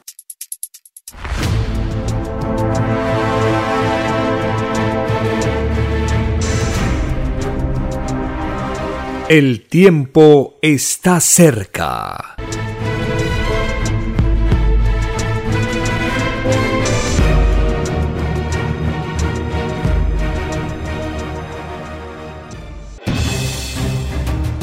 El tiempo ha llegado. Hay momentos cuando el pueblo entra en un estado de soberanía y esto ocurre cuando el creador de la vida ordena cambiarlo todo por mandato divino. Está escrito en la doctrina Alfa y Omega que deben constituirse congresos de obreros y obreras en todas las naciones. Cristo dijo en Lucas 12, verso 32, No temáis, pequeño rebaño, porque a vuestro Padre le ha placido daros el reino. Envíe sus aportes en texto y audio al 934-407-166 o solicite más información al 934-407-166. Solo una unidad común con nueva moral dará paz al mundo. Por orden de Dios Padre, el mundo será dirigido por los trabajadores. Ha llegado el tiempo para que el pueblo escoja su propio destino y se gobierne a sí mismo. Alegraos humildes del mundo, vuestro yugo llega a su fin.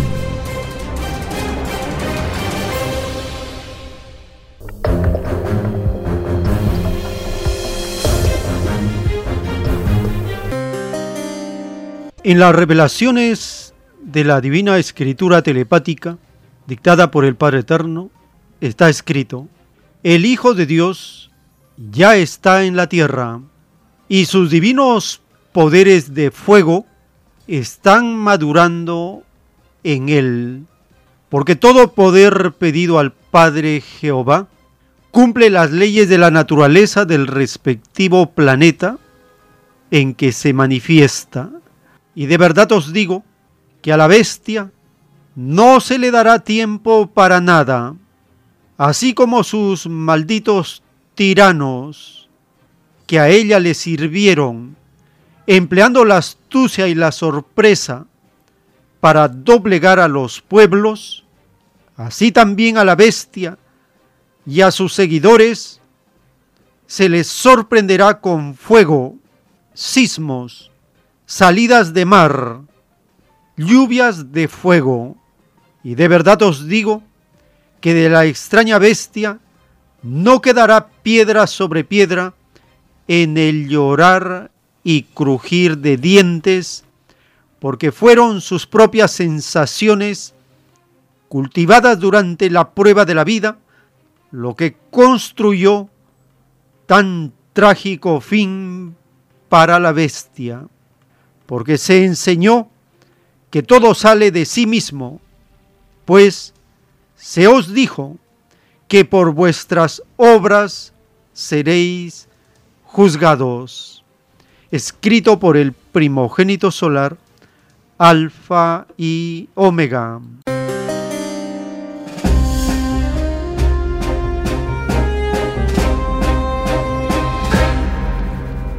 Dice el Divino Padre Eterno que así como los tiranos de la bestia utilizaron la astucia y la sorpresa para doblegar a los pueblos, así también a la bestia y a sus seguidores se les sorprenderá con fuego, sismos, salidas de mar, lluvias de fuego. Escuchemos las notas publicadas en la prensa global del huracán Ian, que viene destrozando la Florida y ahora ingresa a Carolina del Sur y Carolina del Norte.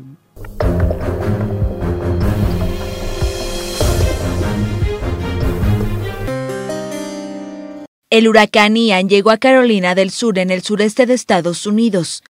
Tocó tierra como categoría 1 con vientos de hasta 140 kilómetros por hora, según el Centro Nacional de Huracanes. Las lluvias y los vientos habían comenzado antes de su llegada a Charleston, una ciudad histórica, mientras que en la localidad de Myrtle Beach hay inundaciones. El presidente Joe Biden instó a los residentes a colaborar. Mi mensaje para la gente de Carolina del Sur es simple. Escuchen todas las advertencias e instrucciones de los funcionarios locales y sigan sus instrucciones.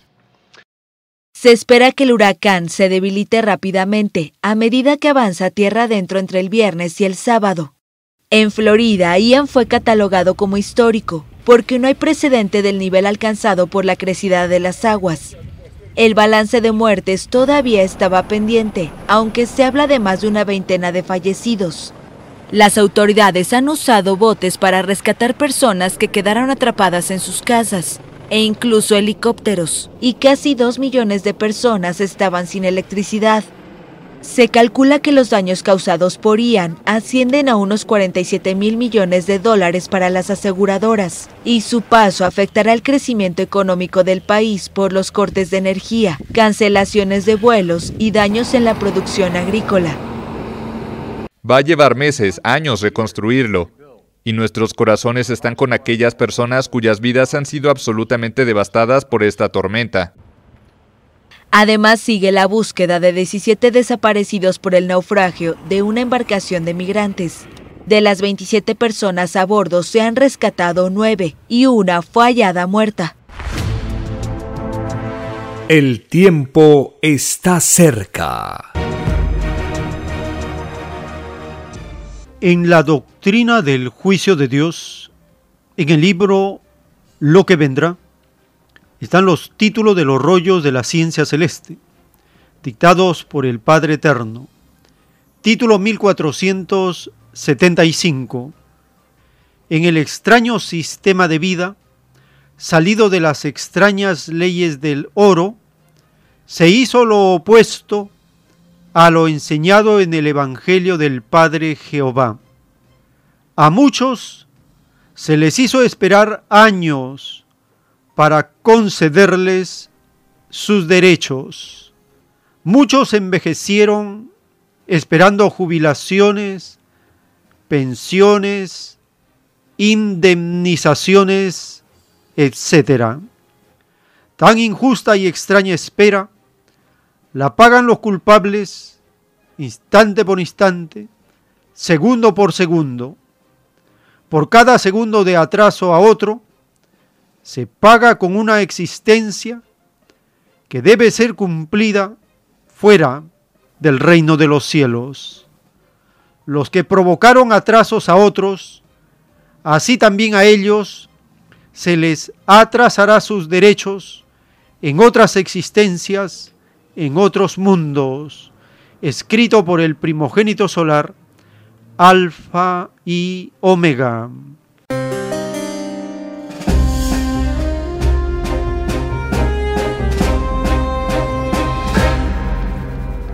Dentro del atropello que el capitalismo y los gobiernos hacen contra los pobladores, están los hermanos y las hermanas con discapacidad.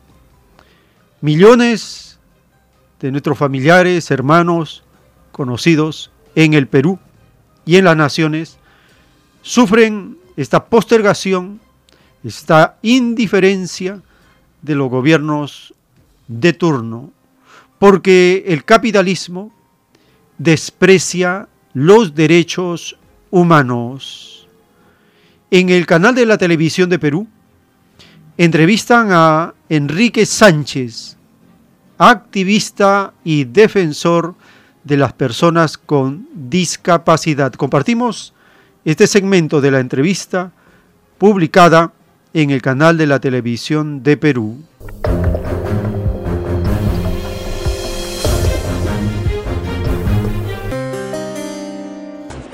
Activamente, además, ¿no es cierto? Bueno, Enrique Sánchez es activista para las personas con discapacidad y yo le agradezco muchísimo que se haya animado a estar con nosotros para hablar justamente de este tema. Don Enrique, bienvenido, señor. Muchas gracias, Gracias señor por estar con Cornejo. nosotros. Gracias por estar acá en Rimanchic, en Hablemos. En Hablemos. Y hablemos sobre lo que usted ha señalado con total propiedad y obviamente para la, la entrevista y el desarrollo de las preguntas que bien Vamos. Tengo una serie de elementos que creo que podrían ser discutibles para pensar ciudades y regiones que incorporen a las personas con discapacidad. Se lo pongo sobre la mesa y usted me va a decir qué le parece o no, si me lo permite, don Enrique. Por supuesto. A ver. Y eso tiene que ver con el tema de los debates municipales, Sí, los señor. debates electorales, las campañas políticas. Quienes nos gobiernan, autoridades, sean a nivel del gobierno central, del gobierno regional y de los gobiernos locales, provinciales y distritales, desde siempre no toman en cuenta políticas de inclusión social y principalmente en temas de discapacidad. Y eso se ha visto reflejado este último debate, donde más que un debate de ideas, fue un combate de agravios e insultos. Debate carente de ideas, pero también carente de propuestas, de una visión macro, de una urbe de como lo es Lima Metropolitana. Y a partir de ahí, nada de políticas inclusivas, nada de accesibilidad, nada de transporte, nada de empleo, nada de atención en salud y como diría eh, el poeta mayor, y los discapacitados siguen sufriendo. Correcto, don Enrique. ¿Qué le parecería a usted, voy, voy numerando, la necesidad de constituir un Centro Nacional de Investigación en Neurogenética y Biología Química Molecular para desde el diagnóstico precoz atacar el tema de la discapacidad? Tratamos ese tema y lo vinculamos con la necesidad de prevenir. La investigación científica, el estudio del genoma humano, la neurogenética y la bi- biología químico-molecular permiten establecer un diagnóstico precoz y especializado de enfermedades discapacitantes cuyo origen es una mutación genética, una alteración genética que crea una discapacidad de tipo neuromuscular, las distrofias musculares, neurológicas tales como el Parkinson, la- el síndrome de Huntington, entre otras múltiples discapacidades, los niños que nacen sin brazos, sin miembros, etcétera, sin pensar y obviamente el tema de la discapacidad intelectual de la discapacidad. ¿Saber esto qué le garantizaría a una ciudad o a una región? El diagnóstico precoz implica tratamiento anticipado, previo. Y eso implica un mejor tratamiento, una mejor terapia, un mejor conocimiento de la enfermedad y por ende una rehabilitación y la posibilidad, en su caso, de una cura y de una inserción o reinserción en la vida política, Clarísimo. familiar, laboral. De ahí la importancia de la investigación y que se creen a nivel también regional. Yo vengo promoviendo el tema, si ya no como un centro nacional, descentralicemos. Los gobiernos regionales tienen canon, las municipalidades provinciales y distritales también cuentan con recursos. Y tienen responsabilidad en salud, y esto podría estar enmarcado en ese ámbito. Se puede generar Don Enrique, construcción de centros de terapia, tratamiento, rehabilitación física, psicológica y emocional. Evidentemente el maltrato, el abuso, la discriminación, la indiferencia, el bullying, todo el tema que implica la violencia física, la violencia estructural que genera discapacidad también requiere de un tratamiento, de una terapia y ahí tenemos el tema emocional y la salud mental. El tiempo está cerca. Les comunicamos que por motivo de elecciones el domingo 2 de octubre de 2022 en el rebaño de Perú, en el restaurante vegetariano Vegetalia no habrá actividad este domingo, no habrá la conferencia ni el- eh, la distribución de los volantes y folletos. Les informamos, sí, que de lunes a sábado en el restaurante vegetariano Fuente Natural, a partir del mediodía pueden acercarse para solicitar una buena cantidad de volantes y folletos para su distribución gratuita.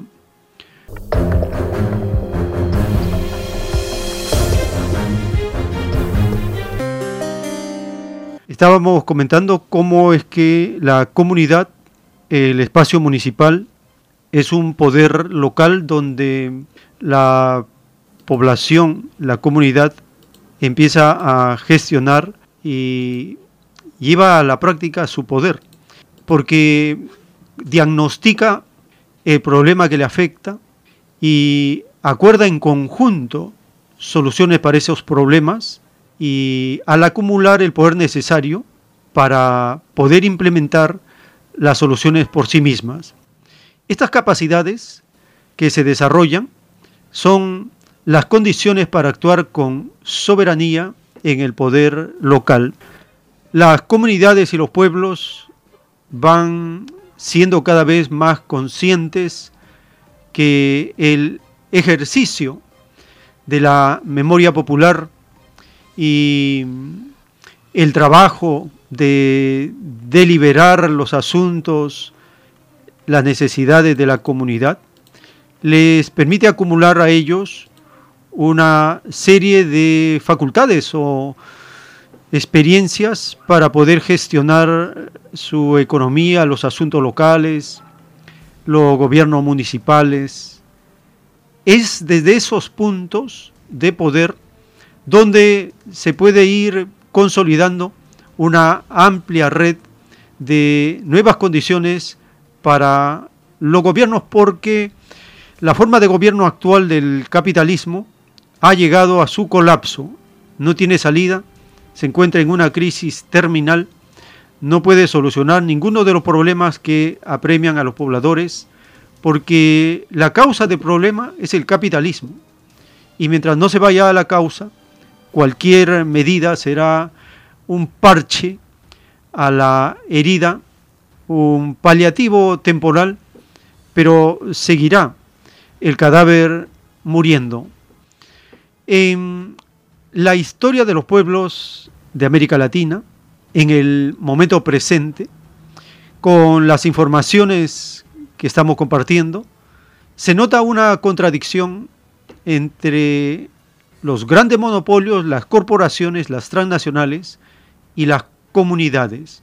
Una pequeña comunidad que defienda sus derechos le puede permitir a ellos hacer retroceder cualquier intento de dominación.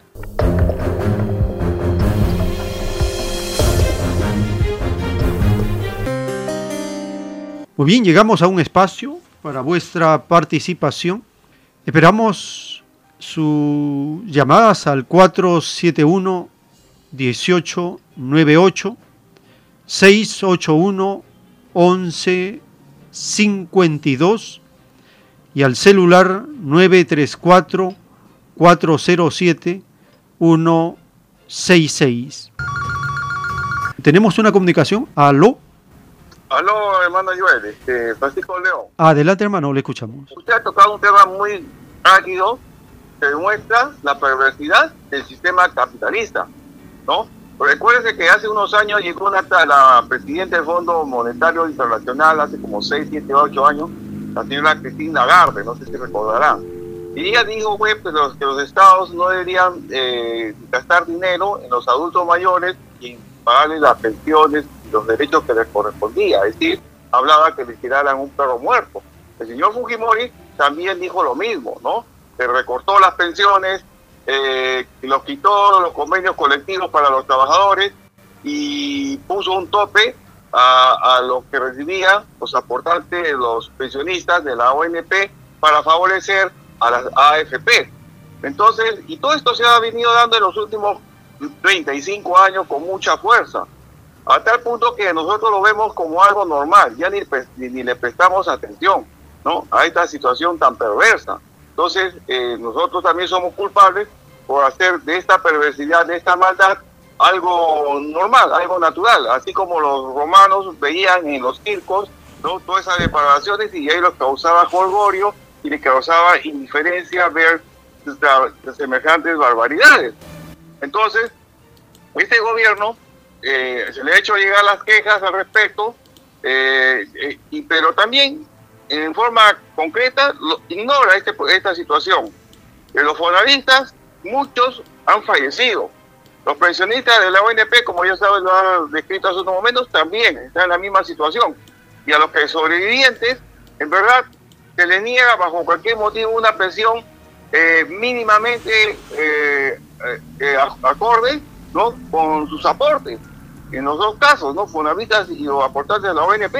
Se les puede hacer requisitos, sobre todo a los de la ONP, que ya están acostumbrados y que inclusive han tenido la maldad de hacer juicios contra aquellos que reclamaban sus pensiones. Entonces, no se ven las cosas de la manera más justa, no se ven las cosas de la manera más racional, sino se les pone seguridad. Si uno tiene sus aportes en la ONP eh, por, por los años aportados, los tiene vigentes, puso su dinero ahí, lo justo es que le den su pensión de forma proporcional por lo menos, ¿no? Pero que tenga relación con el salario mínimo vital, sin condiciones. Muy agradecido. Gracias, hermano, por su participación. Tenemos una comunicación. Aló.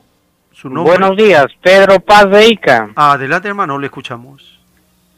Es dura y difícil la situación social en todo el mundo por causa del capitalismo. Pero como todo tiene su tiempo, y esto para tranquilidad de los seres humanos, el inmoral, corrupto y astuto capitalismo también pasará. Nuestro Padre Jehová lo enseñó en su divino Evangelio, en la parábola que dice, la tierra pasará, mas mis palabras no pasarán.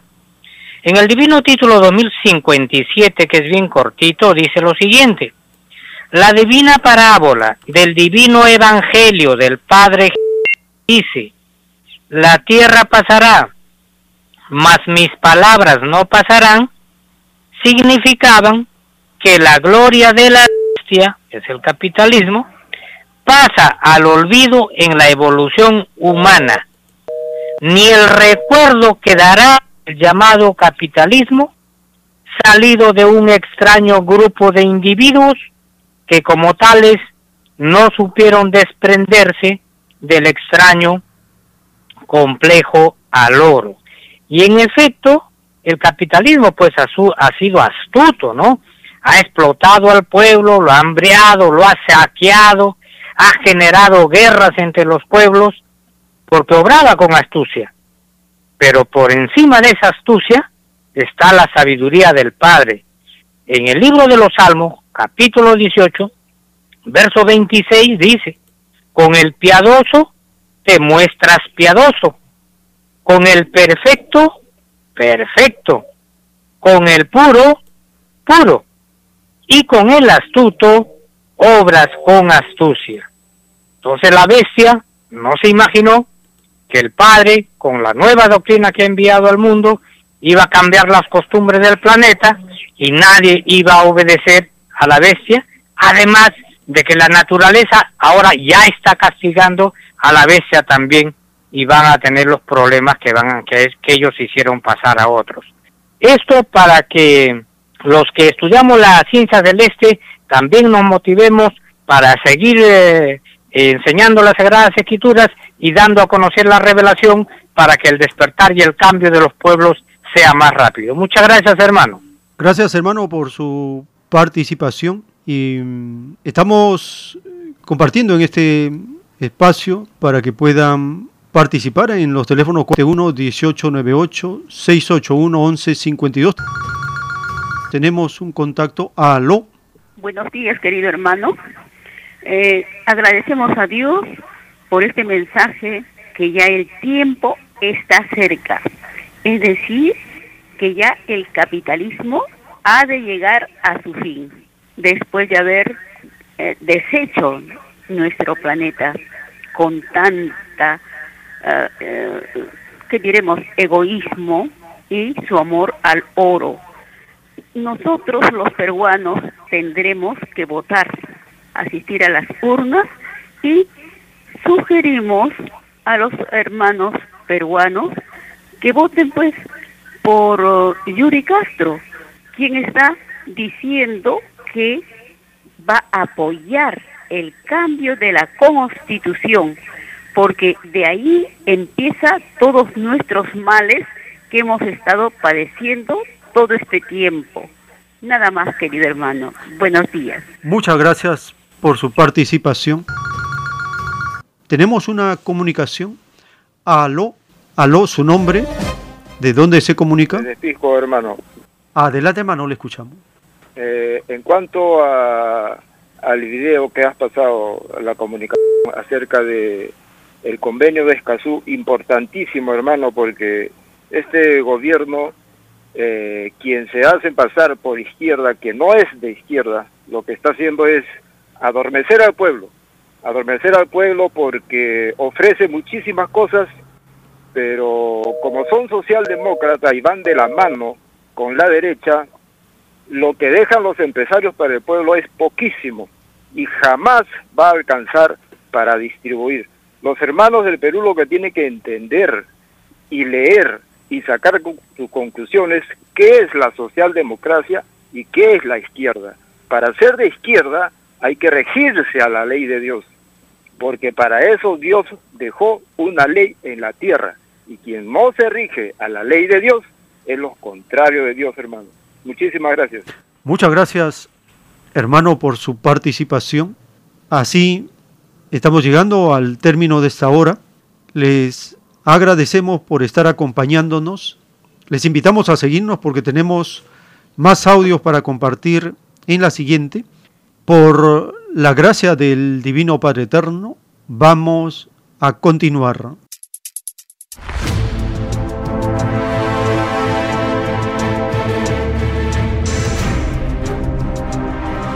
El tiempo está cerca.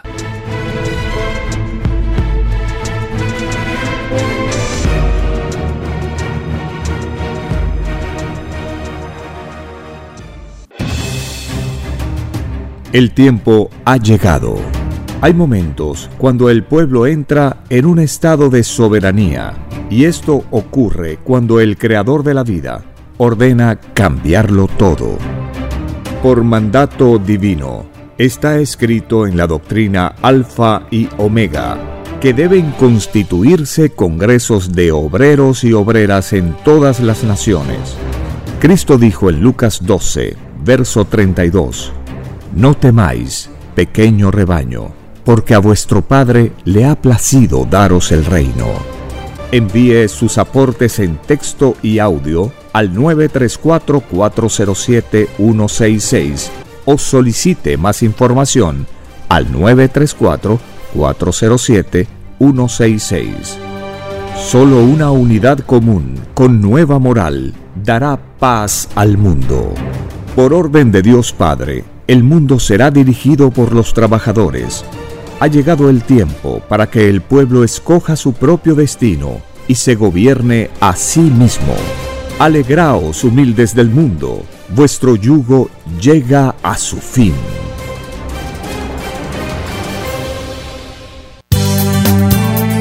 Es Radio Cielo. Una nueva era de la radio en el Perú. Programación Es Radio Cielo.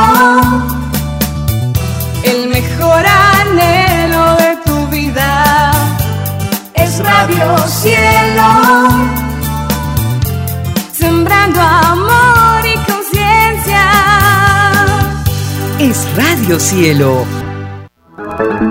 Ahora, tu radio favorita, Cielo, llega a todo el mundo. Visítanos e interactúa con todos tus conductores de la variedad de programas que ofrece tu radio Cielo. Radio Cielo en la red. Ingresa a la www.radiocielo.com.pe y desde tu teléfono móvil, interactúa con nosotros.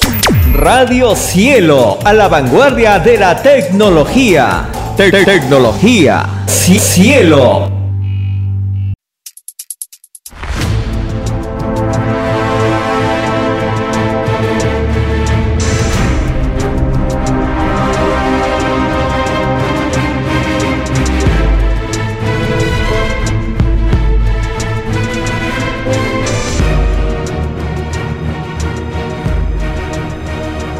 Porque los acontecimientos de la prueba de la vida no se detienen.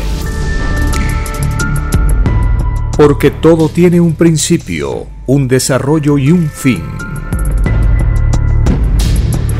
Estamos compartiendo. El tiempo está cerca. Una gran oportunidad para cambiar nuestros destinos y la vida. El cambio de costumbres provocará la caída del sistema de vida, de las leyes del oro. Los acontecimientos le salen al encuentro a las criaturas. Una nueva revelación, escrita por el primogénito solar, Alfa y Omega, se extiende por el mundo. Ciencia celeste, nueva moral filosofía común, justicia divina. El tiempo está cerca.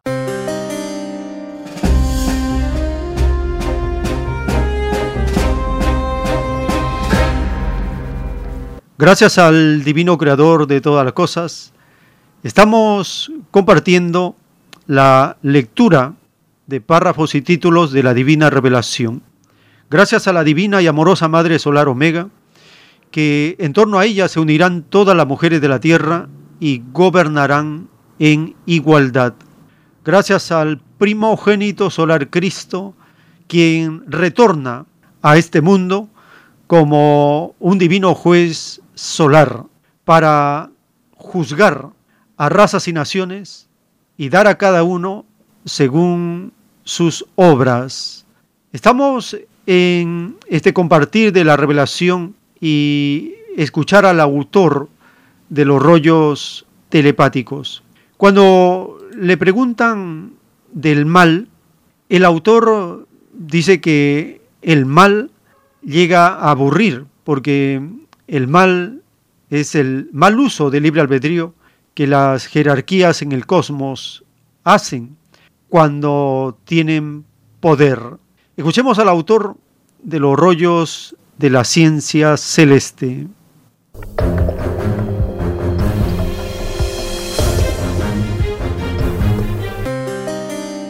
Se enseñó que lo de arriba es igual a lo de abajo.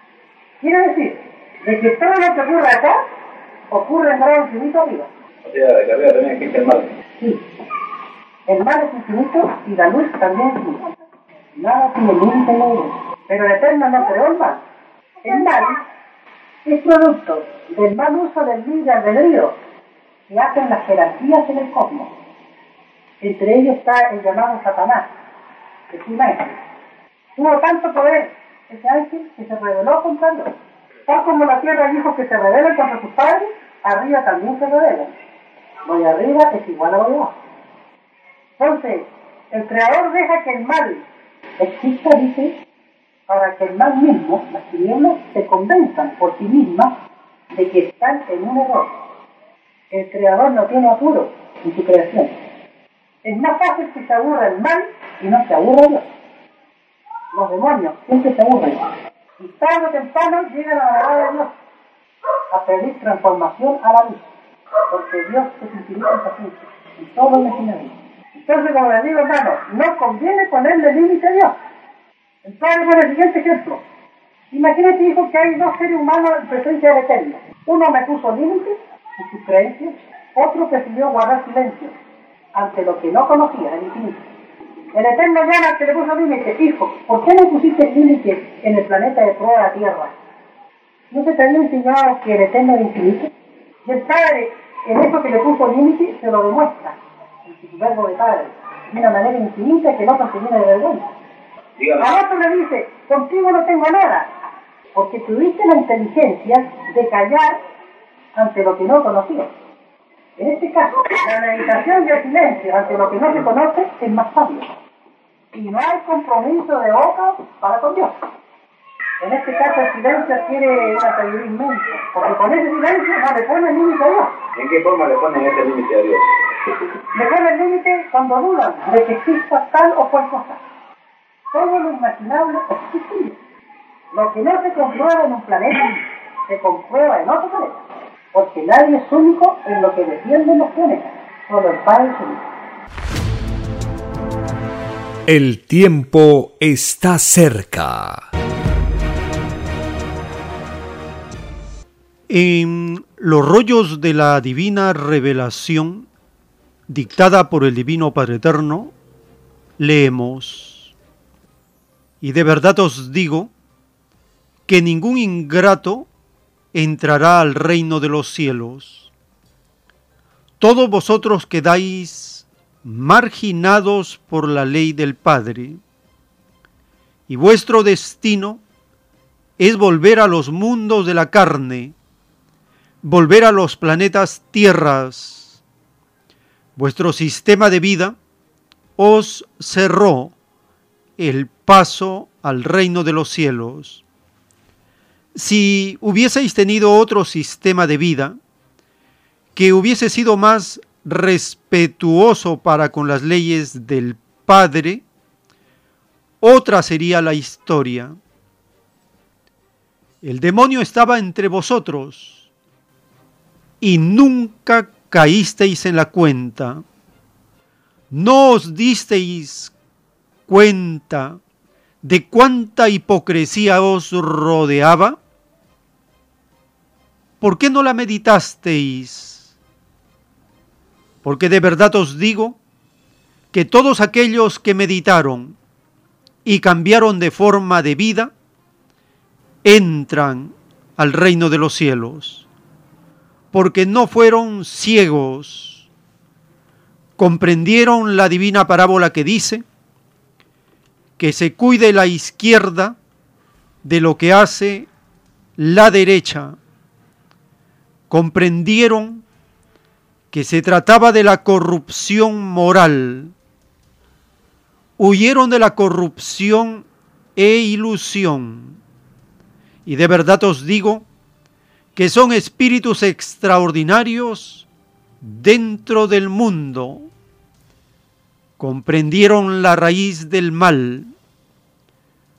Toda ilusión de la vida sale de las leyes humanas y vivir una vida en violación a la ley del Padre, esta se convierte en ilusión, porque ninguno de sus protagonistas entra al reino de los cielos. Vuestra historia es contada en el universo como la tragedia de un microscópico planeta que fue ilusionado por las legiones de Satanás y en muchos puntos del universo, vuestra historia será historia de perdición. Y de verdad os digo que no es la primera vez. Habéis caído en otros pedidos de vida. ¿No se os enseñó que todo espíritu nace de nuevo?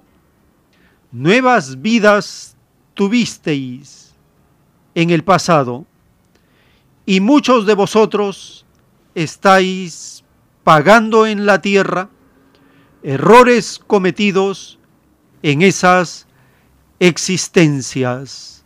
Escrito por el primogénito solar, Alfa y Omega.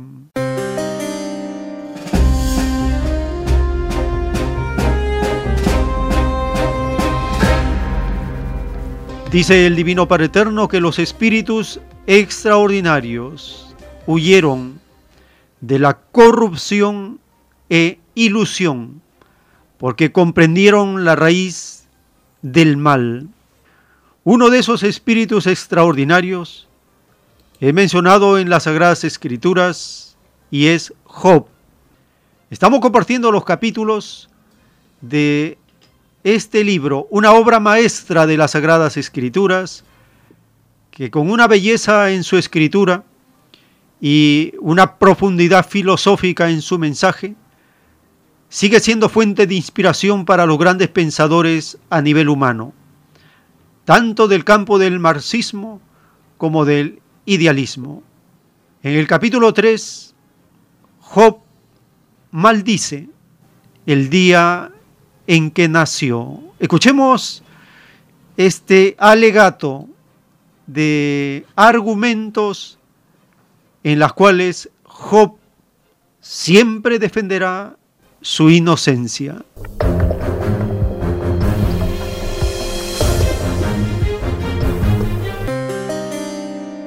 Capítulo 3 Después de esto abrió Job su boca y maldijo su día, y exclamó Job y dijo, Perezca el día en que yo nací, y la noche en que se dijo, varón es concebido. Sea aquel día sombrío, y no cuide de él Dios desde arriba, ni claridad sobre él resplandezca. A fe en lo tinieblas y sombra de muerte, repose sobre él nublado que lo haga horrible como día caliginoso. Ocupe aquella noche la oscuridad, no sea contada entre los días del año, ni venga en el número de los meses. Oh, que fuera aquella noche solitaria, que no viniera canción alguna en ella. Maldíganla los que maldicen el día, los que se aprestan para despertar a Leviatán. Oscurezcanse las estrellas de su alba, espere la luz y no venga, ni vea los párpados de la mañana. Por cuanto no cerró las puertas del vientre donde yo estaba, ni escondió de mis ojos la miseria. ¿Por qué no morí yo en la matriz o expiré al salir del vientre? ¿Por qué me recibieron las rodillas y aqué los pechos para que mamase? Pues ahora estaría yo muerto y reposaría, dormiría y entonces tendría descanso, con los reyes y con los consejeros de la tierra que reedifican para sí ruinas, o con los príncipes que poseían el oro que llenaban de plata sus casas. ¿Por qué no fui escondido como abortivo, como los pequeñitos que nunca vieron la luz? Allí los impíos dejan de perturbar y allí descansan los de agotadas fuerzas. Allí también reposan los cautivos, no oyen la voz del capataz. Allí está el chico y el grande y el siervo libre de su señor. ¿Por qué se da luz al trabajado y vida a los de ánimo amargado que esperan la muerte y ella no llega, aunque la buscan más que tesoros, que se alegran sobremanera y se gozan cuando hallan el sepulcro? ¿Por qué se da vida al hombre que no sabe por dónde ha de ir y a quien Dios ha encerrado? Pues antes que mi pan viene mi suspiro, y mis gemidos corren como aguas. Porque el temor que me espantaba me ha venido, y me ha acontecido lo que yo temía. No he tenido paz, no me aseguré ni estuve reposado. No obstante, me vino turbación.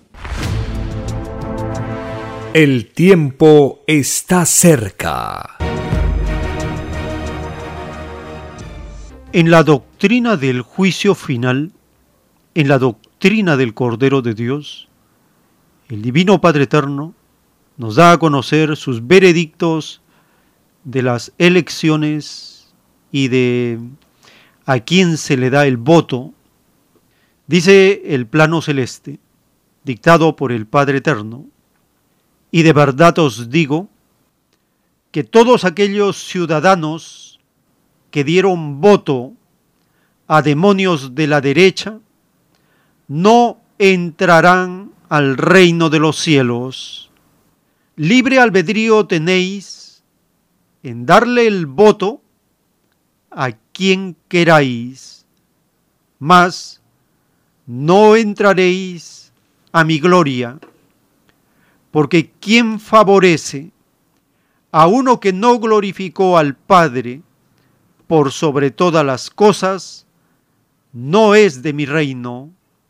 Los demonios de la derecha os explotan y no los veis? ¿Ciegos de espíritus sois? Y de verdad os digo que todos aquellos que dieron voto sin profundizar a quien se lo dieron, juzgados serán en el reino, acusados serán de contribuir con sus ignorancias al dolor y la desunión de mis humildes. Más os valdría no haber conocido jamás el derecho a voto, porque es más fácil que entre al reino de los cielos uno que no dio voto y no cayó en injusticia, a uno que dio voto y cometió injusticia. Y de verdad os digo que todos aquellos que se compraron o se vendieron y costillas del voto, no entrarán al reino de los cielos. Y todo demonio del engaño colectivo deberá sumar todos los segundos transcurridos desde el mismo instante que le puso precio a su conciencia. Cada segundo le representa una existencia que deberá cumplir fuera del reino de los cielos. Y si han transcurrido años desde que engañó a sus hermanos, deberá sumar todos los segundos que contienen tales años. Y de verdad os digo que si son castigados los que engañaron con su voto, mil veces más serán castigados los que inventaron el voto. Y de verdad os digo que los que crearon este árbol, que no es del Padre, fueron los demonios de la explotación. Y de verdad os digo que todo el que representó a la derecha, juzgado será en mi reino, porque le quitaron el derecho a mis humildes. Ellos debieron gobernar este mundo desde el principio. ¿No se os enseñó, demonio de la explotación, que todo humilde es primero en el reino de los cielos? Y si mis humildes son los primeros en la eternidad, ¿Por qué, malditos, los relegasteis a lo último? ¿Por qué los sumisteis en la servidumbre? El que fue rico debió servir a mis humildes, porque la abundancia fue dada a todos. Todos pidieron en el reino la igualdad en todo. Y de verdad os digo que todo rico será juzgado de ladrón y de usurpador de los derechos de mis humildes. Y como fuisteis advertidos a través de los siglos y no hicisteis caso, vuestro castigo sea multiplicado por tres.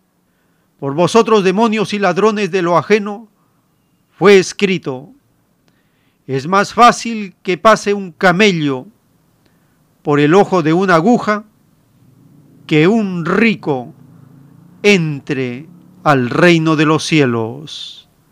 Por vosotros escribió esta divina advertencia y no por explotado alguno, escrito por el primogénito solar, Alfa y Omega.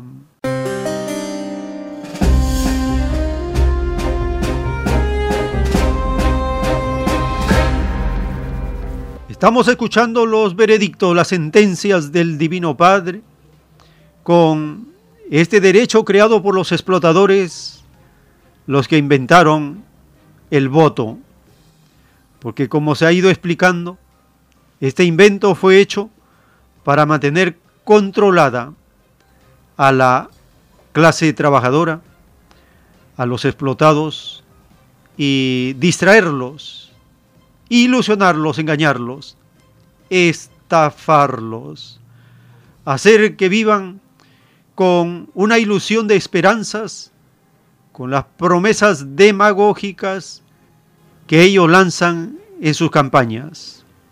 Y se condena el haber puesto precio a la conciencia de todos aquellos que se compraron o se vendieron a costillas del voto. Si se da el voto a la derecha, no se entra al reino de los cielos. Uno se condena porque le está dando el voto a los condenados.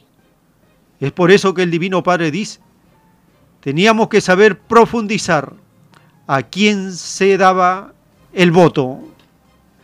Hay elecciones en el rebaño de Perú este domingo 2 de octubre de 2022 y también hay elecciones en el rebaño de Brasil.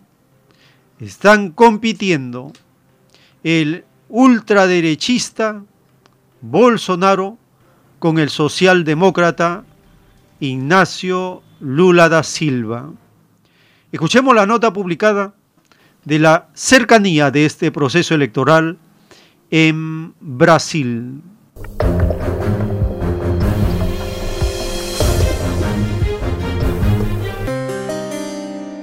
Brasil se prepara para su cita con las urnas este domingo, cuando debe elegir entre 11 candidatos al presidente del país por los próximos cuatro años. Lula, quien fue presidente durante ocho años, es el gran favorito. Las últimas encuestas le dan un 50% frente al 36% del actual mandatario Jair Bolsonaro.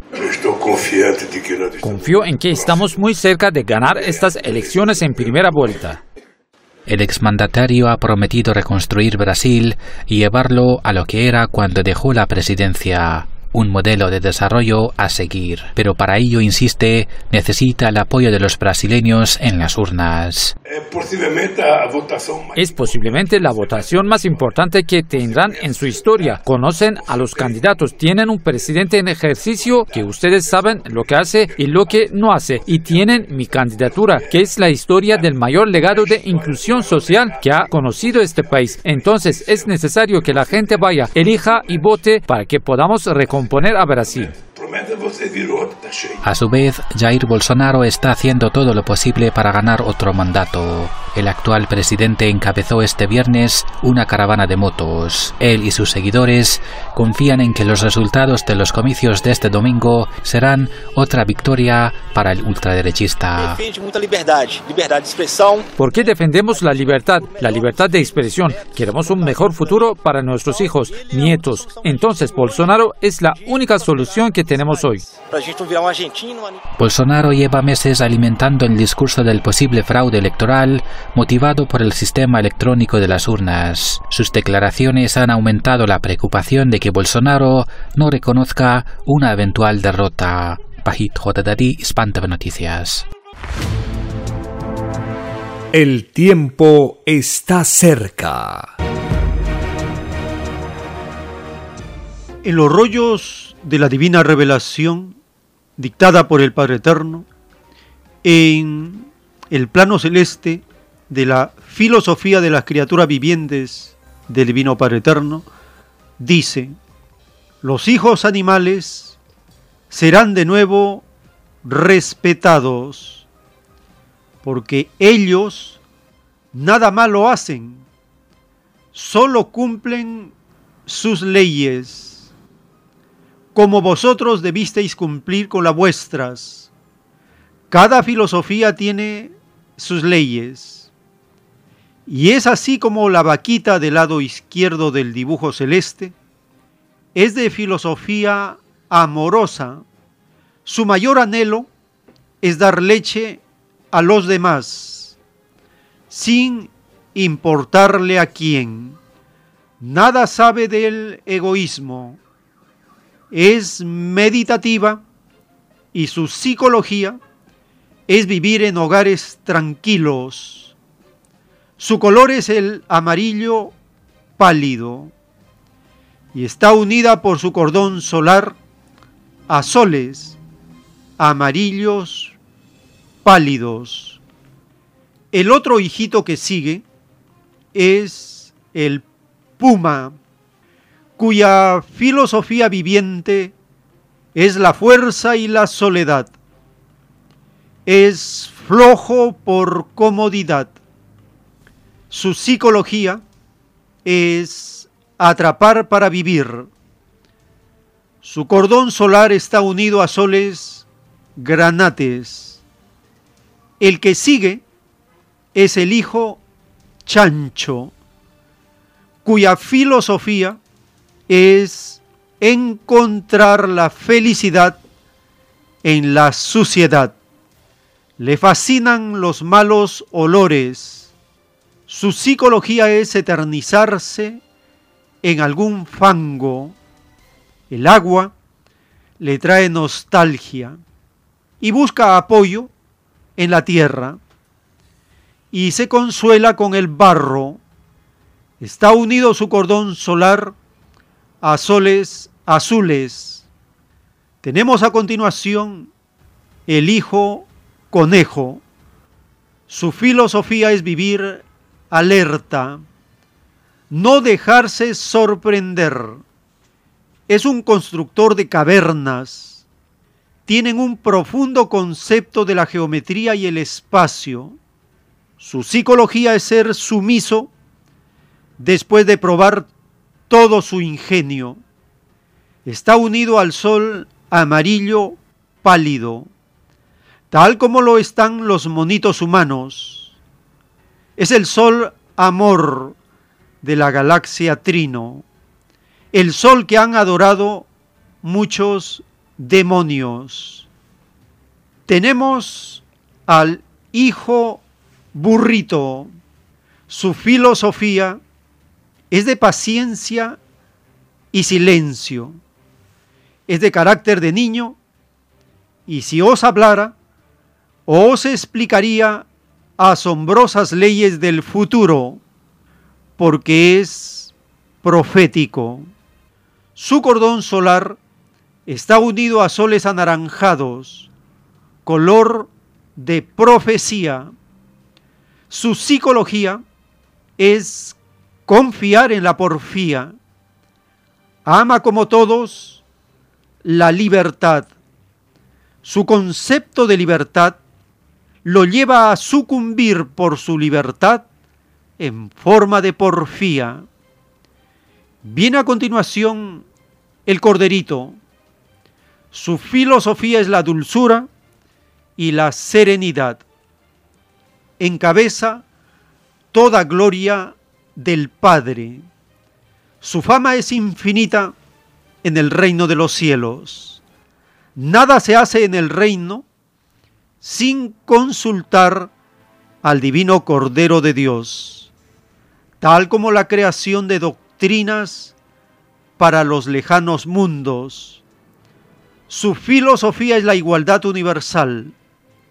Posee todas las perfecciones del reino de los cielos. Nace en los mundos en la forma más humilde y silenciosa. No gusta de las muchedumbres por la humildad misma. Su psicología es que tarde o temprano los tiranos y demonios caen. Y cuando el Corderito de Dios anuncia un advenimiento por doctrina, es un hecho cierto e ineludible, porque posee potestad universal. Toda la naturaleza le obedece, recibe órdenes telepáticas del Creador del universo, y todo demonio que ha asolado o dividido un rebaño planetario perece. Su cordón solar está unido a infinitos soles, porque recibiendo órdenes telepáticas del Padre Jehová, las recibe desde cualquier punto del infinito, porque Dios, su Creador, está en todas partes.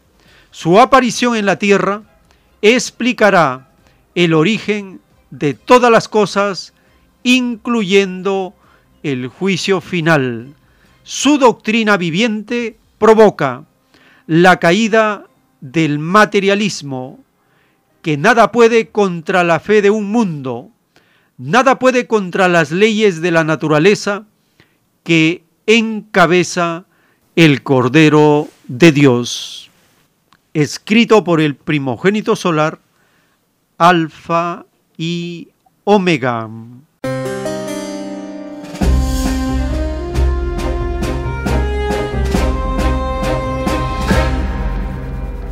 Dice el Divino Padre Eterno que los animalitos serán de nuevo respetados, serán llamados hijos o hermanos. Y en el caso del burrito, su filosofía es de paciencia y silencio.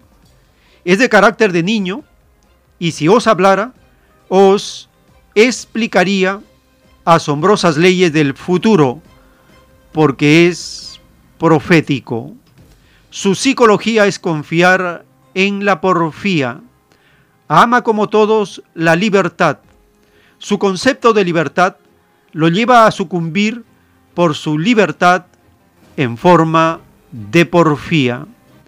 Hay una apreciación muy errada de relacionar al bruto con el burro Esa relación no es correcta, es extraña, porque el burrito, sabiendo el futuro, siendo profético, sabe más que cualquiera y encima es de carácter de niño.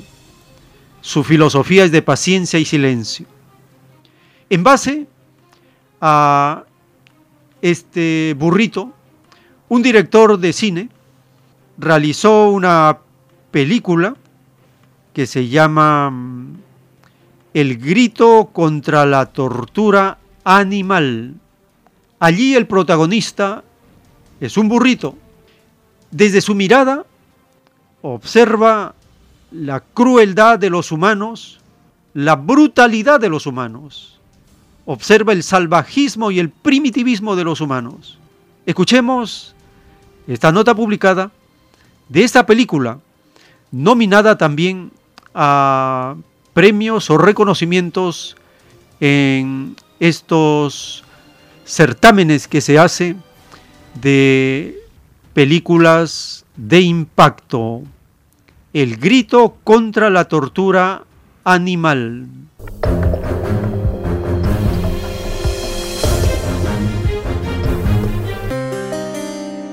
Ha sido una de las películas más comentadas del último Festival de Cannes, en donde ha ganado el prestigioso premio del jurado. EO es la última película del reconocido director polaco de 84 años, Jerzy Skolimowski, una cinta impactante sobre la condición animal, vista a través de los ojos de un burro. EO es el protagonista de la película, su destino es el de millones de animales y eso es lo que empujó al cineasta. Uh, Tengo un mensaje que transmitir a la gente, es un mensaje sobre el trato que damos a los animales. Los humanos suelen tener una actitud equivocada con ellos, son muy amables con las mascotas de casa, pero en general tratamos a los animales como objetos, no como criaturas vivas.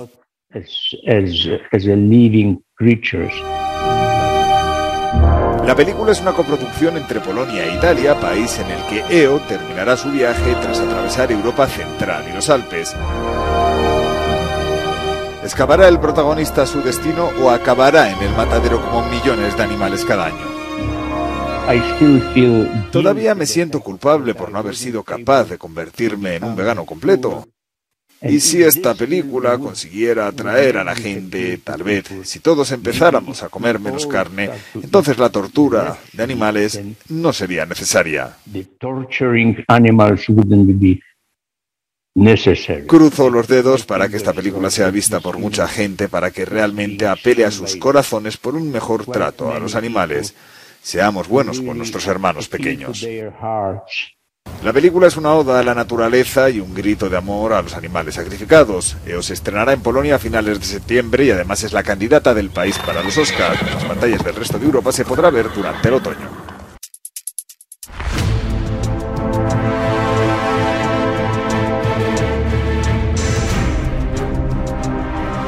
El tiempo está cerca.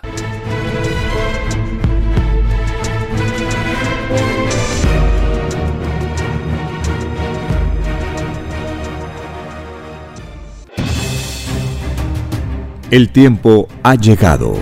Hay momentos cuando el pueblo entra en un estado de soberanía y esto ocurre cuando el creador de la vida ordena cambiarlo todo.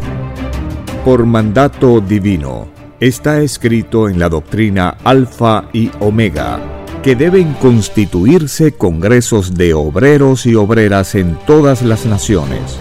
Cristo dijo en Lucas 12, verso 32, no temáis, pequeño rebaño, porque a vuestro Padre le ha placido daros el reino.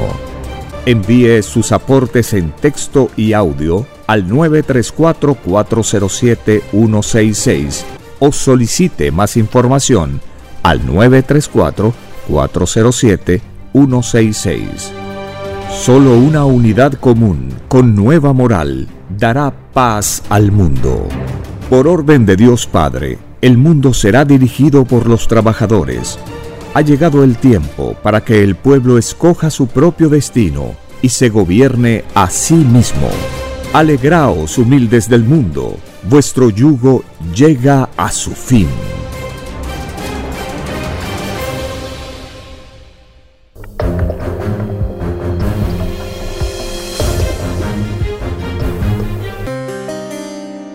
En la doctrina del juicio final, en el libro Lo que vendrá, están los títulos de los rollos de la escritura telepática dictados por el Divino Padre. El título 3543.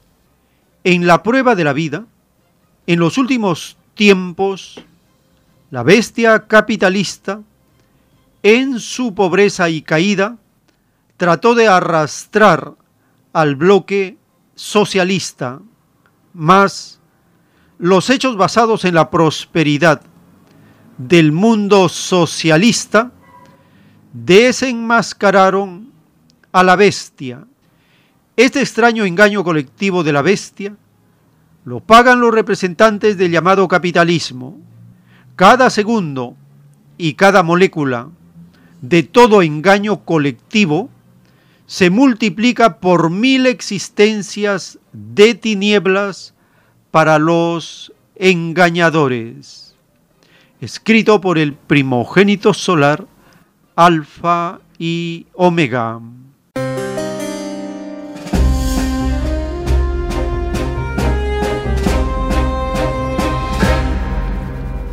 La profecía escrita hacia 1970, allí el Divino Padre anuncia a la humanidad el empobrecimiento progresivo del capitalismo y menciona los hechos basados en la prosperidad del mundo socialista.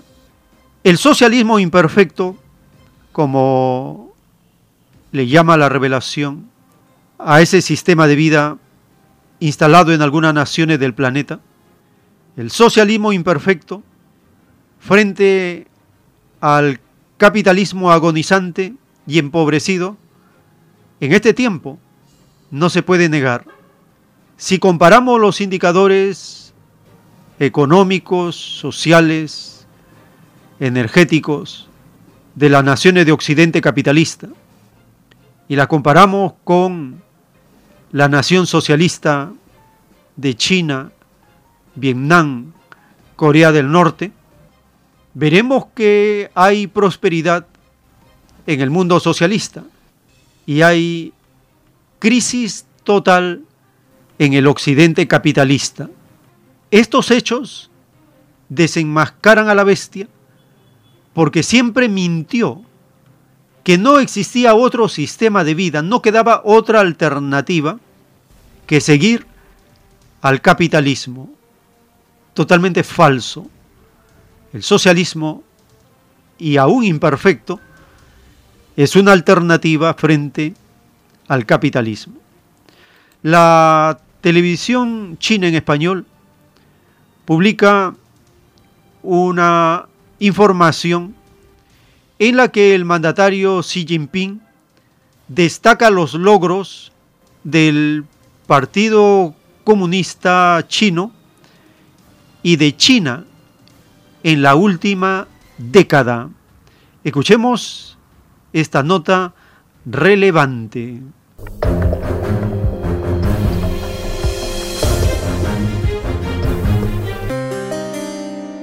Xi Jinping subrayó que desde el 18 Congreso Nacional del Partido Comunista de China en 2012, el Comité Central ha unido y liderado a todo el partido, al país y al pueblo en la solución de muchos problemas desafiantes que estaban desde hace tiempo en la agenda y en la consecución de muchos logros concernientes al futuro de la nación. Sí señaló que han tenido lugar éxitos y transformaciones históricos, equipando al país con mejores instituciones y una mentalidad más proactiva para hacer realidad la revitalización nacional. El presidente chino pidió hacer mayores esfuerzos para elevar la conciencia pública sobre las medidas estratégicas, los avances y los logros históricos de la década pasada. También instó a tener un mejor entendimiento de la importancia de los profundos cambios durante este periodo en la historia del Partido Comunista de China, de la Nueva China, de la reforma y la apertura y del desarrollo del socialismo, así como del desarrollo de la nación china. La exposición sobre los logros del Partido Comunista de China en la última década en la sala de exposiciones de Beijing cuenta con más de 6.000 objetos, incluyendo fotografías, piezas materiales y maquetas. Entre ellos hay objetos que muestran las mejoras significativas de China en ciencia y tecnología y en manufactura, y exposiciones que presentan las campañas de China para erradicar la pobreza extrema y combatir la COVID-19. CGTN en español. El tiempo está cerca. En esta noticia publicada en la prensa internacional se indica que el mayor sueño del pueblo chino, desde que comenzaron los tiempos modernos, es la revitalización nacional. El llamado Partido Comunista Chino, en su fundación, convirtió a la realización del comunismo como el ideal más elevado y como el objetivo final, y asumió la misión histórica de la revitalización nacional. Para cumplir esta misión histórica, el partido nunca ha olvidado sus aspiraciones fundacionales ni ha vacilado en su búsqueda. Ha unido al pueblo y lo ha liderado para sortear toda clase de adversidades, soportar grandes sacrificios, hacer frente firmemente a los reveses y corregir valerosamente errores, conquistar innumerables desafíos y crear milagro tras milagro este ideal común de bienestar de 1.400 millones de habitantes que tiene esta gran nación, civilización. En la doctrina de la ciencia celeste, el Divino Padre Eterno nos dice en el título 1000 415, publicado en el libro Lo que vendrá. Toda prosperidad no debió de obtenerse jamás en la prueba de la vida, mientras hubo tan solo uno que pasara hambre o pobreza en el planeta. El que logró prosperidad a precio de pobreza en otros, no entrará al reino de los cielos, porque es extraña prosperidad. La prosperidad habla delante de Dios en sus leyes vivientes de prosperidad, y toda prosperidad mal ganada acusa al espíritu que la desprestigió como filosofía viviente en la prueba de la vida. Es más fácil que entren al reino de los cielos los que fueron pobres por culpa de los que se dejaron influenciar por la extraña prosperidad, a que puedan entrar los influenciados por tan extraña y desconocida tiniebla. Escrito por el primogénito solar, Alfa y Omega.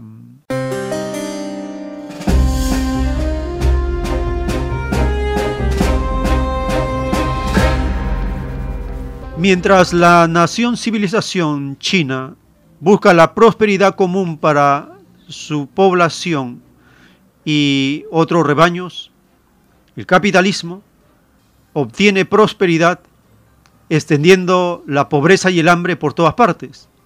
Esa extraña prosperidad mal ganada es la misma que acusa a las grandes potencias de haber actuado en forma despiadada y sin misericordia, con millones de muertos de hambre, hambrientos, semialimentados, desnutridos, enfermos, afectados y atropellados. La pesadilla del capitalismo se expresa por lo que vemos en el planeta. Un mundo que padece hambre y las naciones capitalistas siguen con esa brutalidad de querer destruir a este planeta.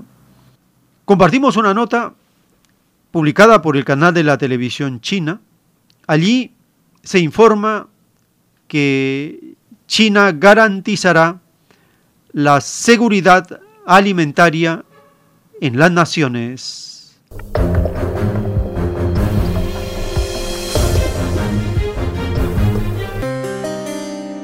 China aseguró que está dispuesta a trabajar con la comunidad internacional para fortalecer la cooperación y garantizar la seguridad alimentaria. Vámonos a China. Y en China está Beijing. Y en Beijing está Iranzi, Peraza. Y con ella vamos a escuchar el reporte. Saludos. Saludos colegas, gracias por el contacto. Pues China aseguró que está dispuesta a trabajar con todos los países de la comunidad internacional para fortalecer la cooperación en materia de garantizar la seguridad alimentaria internacional. Así lo aseguró Wang Wenbin, vocero de la Cancillería de China, al analizar la complicada situación internacional y la crisis alimentaria derivada de los actuales conflictos. El funcionario aseguró que China siempre ha participado de manera activa en la cooperación internacional para garantizar la seguridad alimentaria y también reducir la pérdida y desperdicios de alimentos. Recordó que el gigante asiático ha presentado varias iniciativas para fortalecer los intercambios y la cooperación internacional en materia de seguridad alimentaria. Una de ellas fue en el marco del G20 donde China llamó a todos los países a fortalecer aún más la cooperación para hacer frente a los desafíos comunes en el terreno de la seguridad alimentaria y al mismo tiempo el gigante asiático siempre ha llamado a las potencias y a los países más desarrollados a contribuir con esta misión, sobre todo a aliviar la carga de los países pobres y en desarrollo y también cumplir sus responsabilidades para impulsar el cumplimiento de la Agenda 2030 de Desarrollo Sostenible de la ONU y también los objetivos de hambre cero y fin de la pobreza. El tiempo está cerca. La llamada Agenda 2030 para el Desarrollo Sostenible no tiene carácter de norma jurídicamente vinculante. Esto significa que las naciones así lo firmen o se comprometan a cumplirlo, jurídicamente no están obligadas, no es vinculante. Es por eso que este tipo de agendas o propuestas que salen de las tenebrosas Naciones Unidas son como saludos a la bandera para justificar una serie de condicionamientos del capitalismo y mantener entretenidos a los gobiernos con cosas que no son vinculantes. Eso explica por qué nosotros, en la concepción que tenemos de las Sagradas Escrituras y del Apocalipsis, no transmitimos o hacemos eco a esos asuntos porque no son vinculantes, como ha pasado ya décadas anteriores. Gobiernos nunca cumplen lo que se comprometen en las firmas que hacen de estos documentos.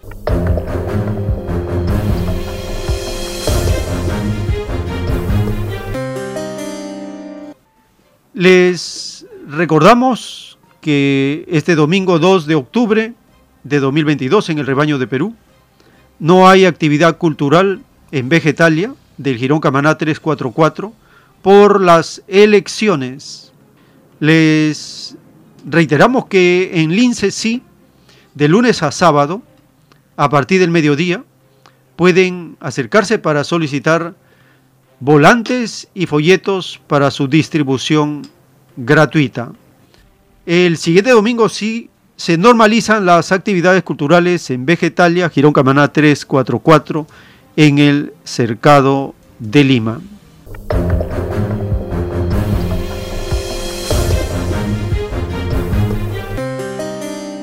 Al celular 934-407-166 para que puedan estar enviando mensajes en texto y audio y así tener coordinaciones para hacer los envíos respectivos de volantes y folletos a las regiones que los hermanos y las hermanas que difunden lo están solicitando. Hay muchos lugares ya que han recibido sus volantes y sus folletos, están haciendo sus campañas de difusión y distribución gratuita a nivel masivo, amplio, en la campaña Romper el Dormir de las Masas, con cientos de miles de volantes y miles y miles de folletos del mensaje telepático, el mundo será regido por los que fueron explotados, la traducción telepática de la línea de Nazca, el Cordero de Dios, los platillos voladores son máquinas construidas por las matemáticas espirituales. También se publicó un folleto de los animalitos y sus derechos.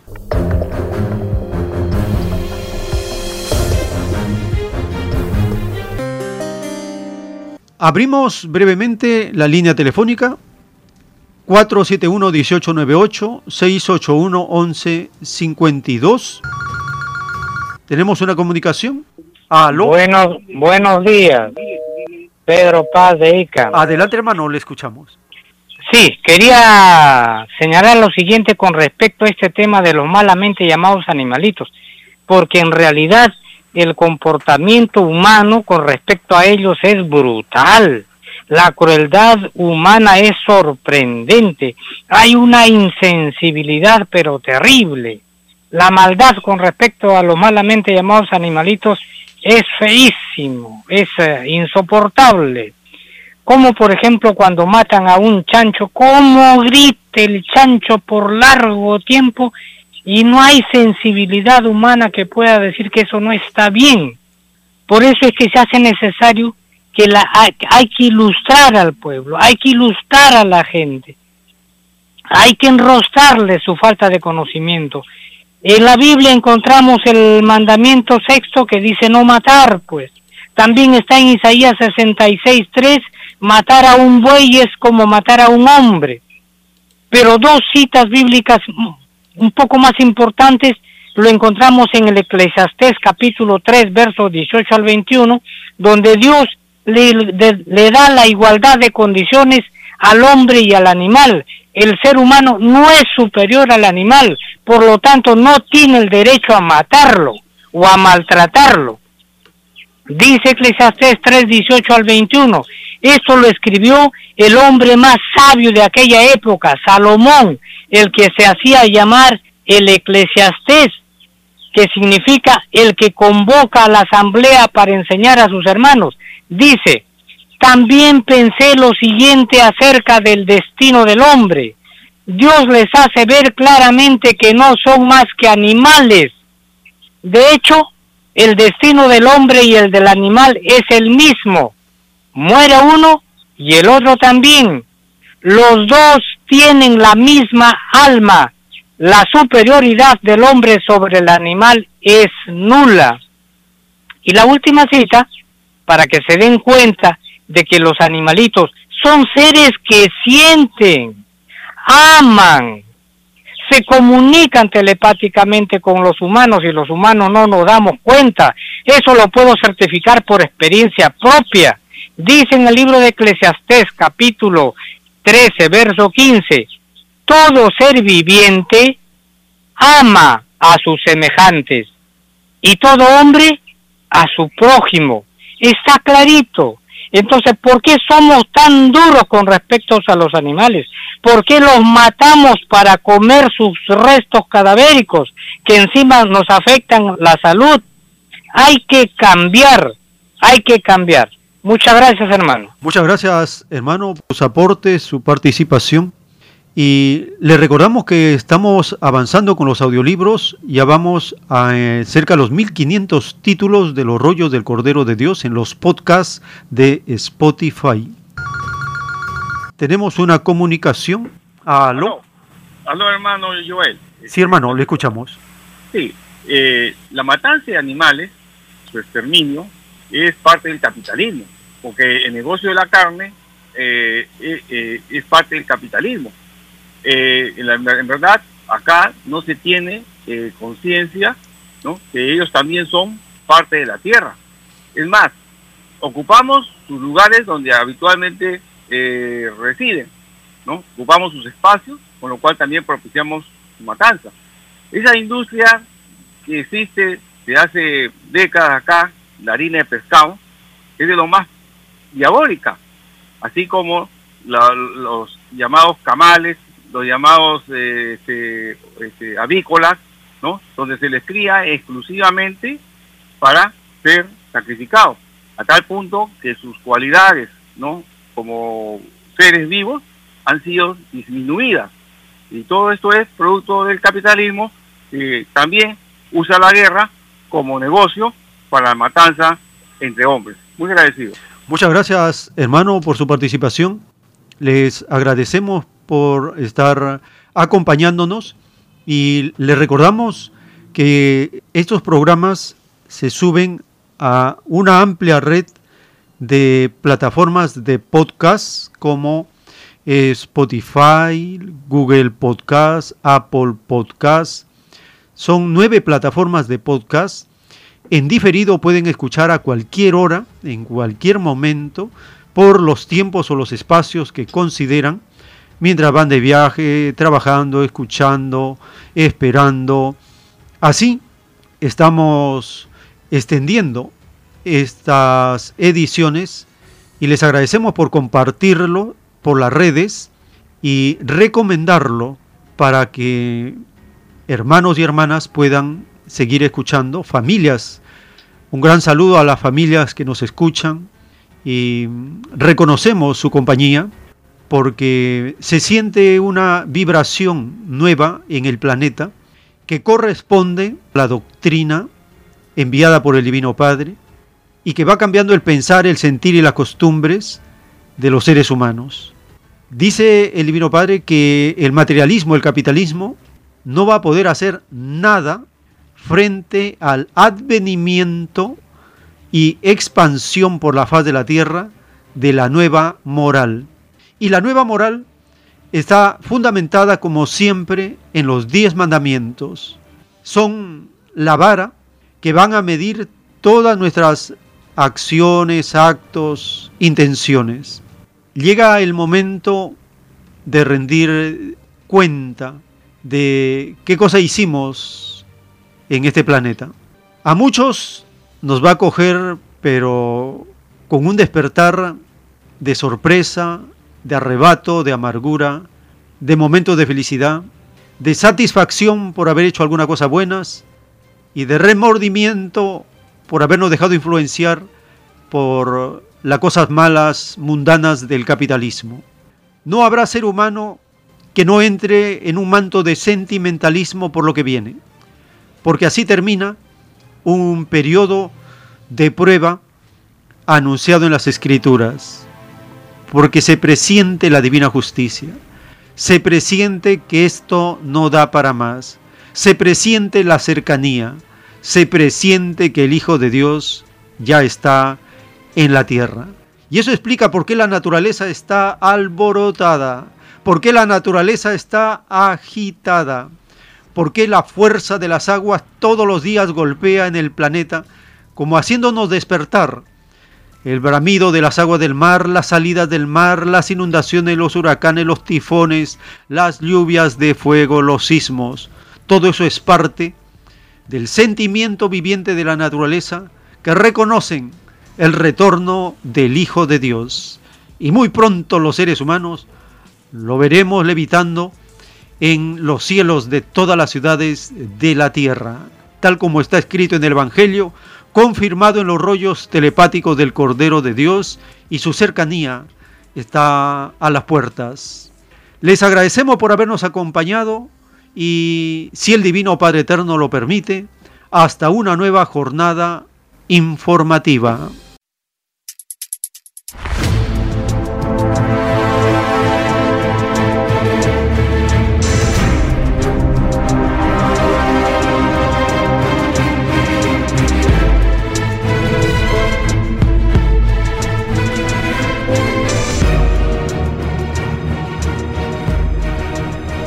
Porque la vida en desarrollo no se detiene en ningún instante.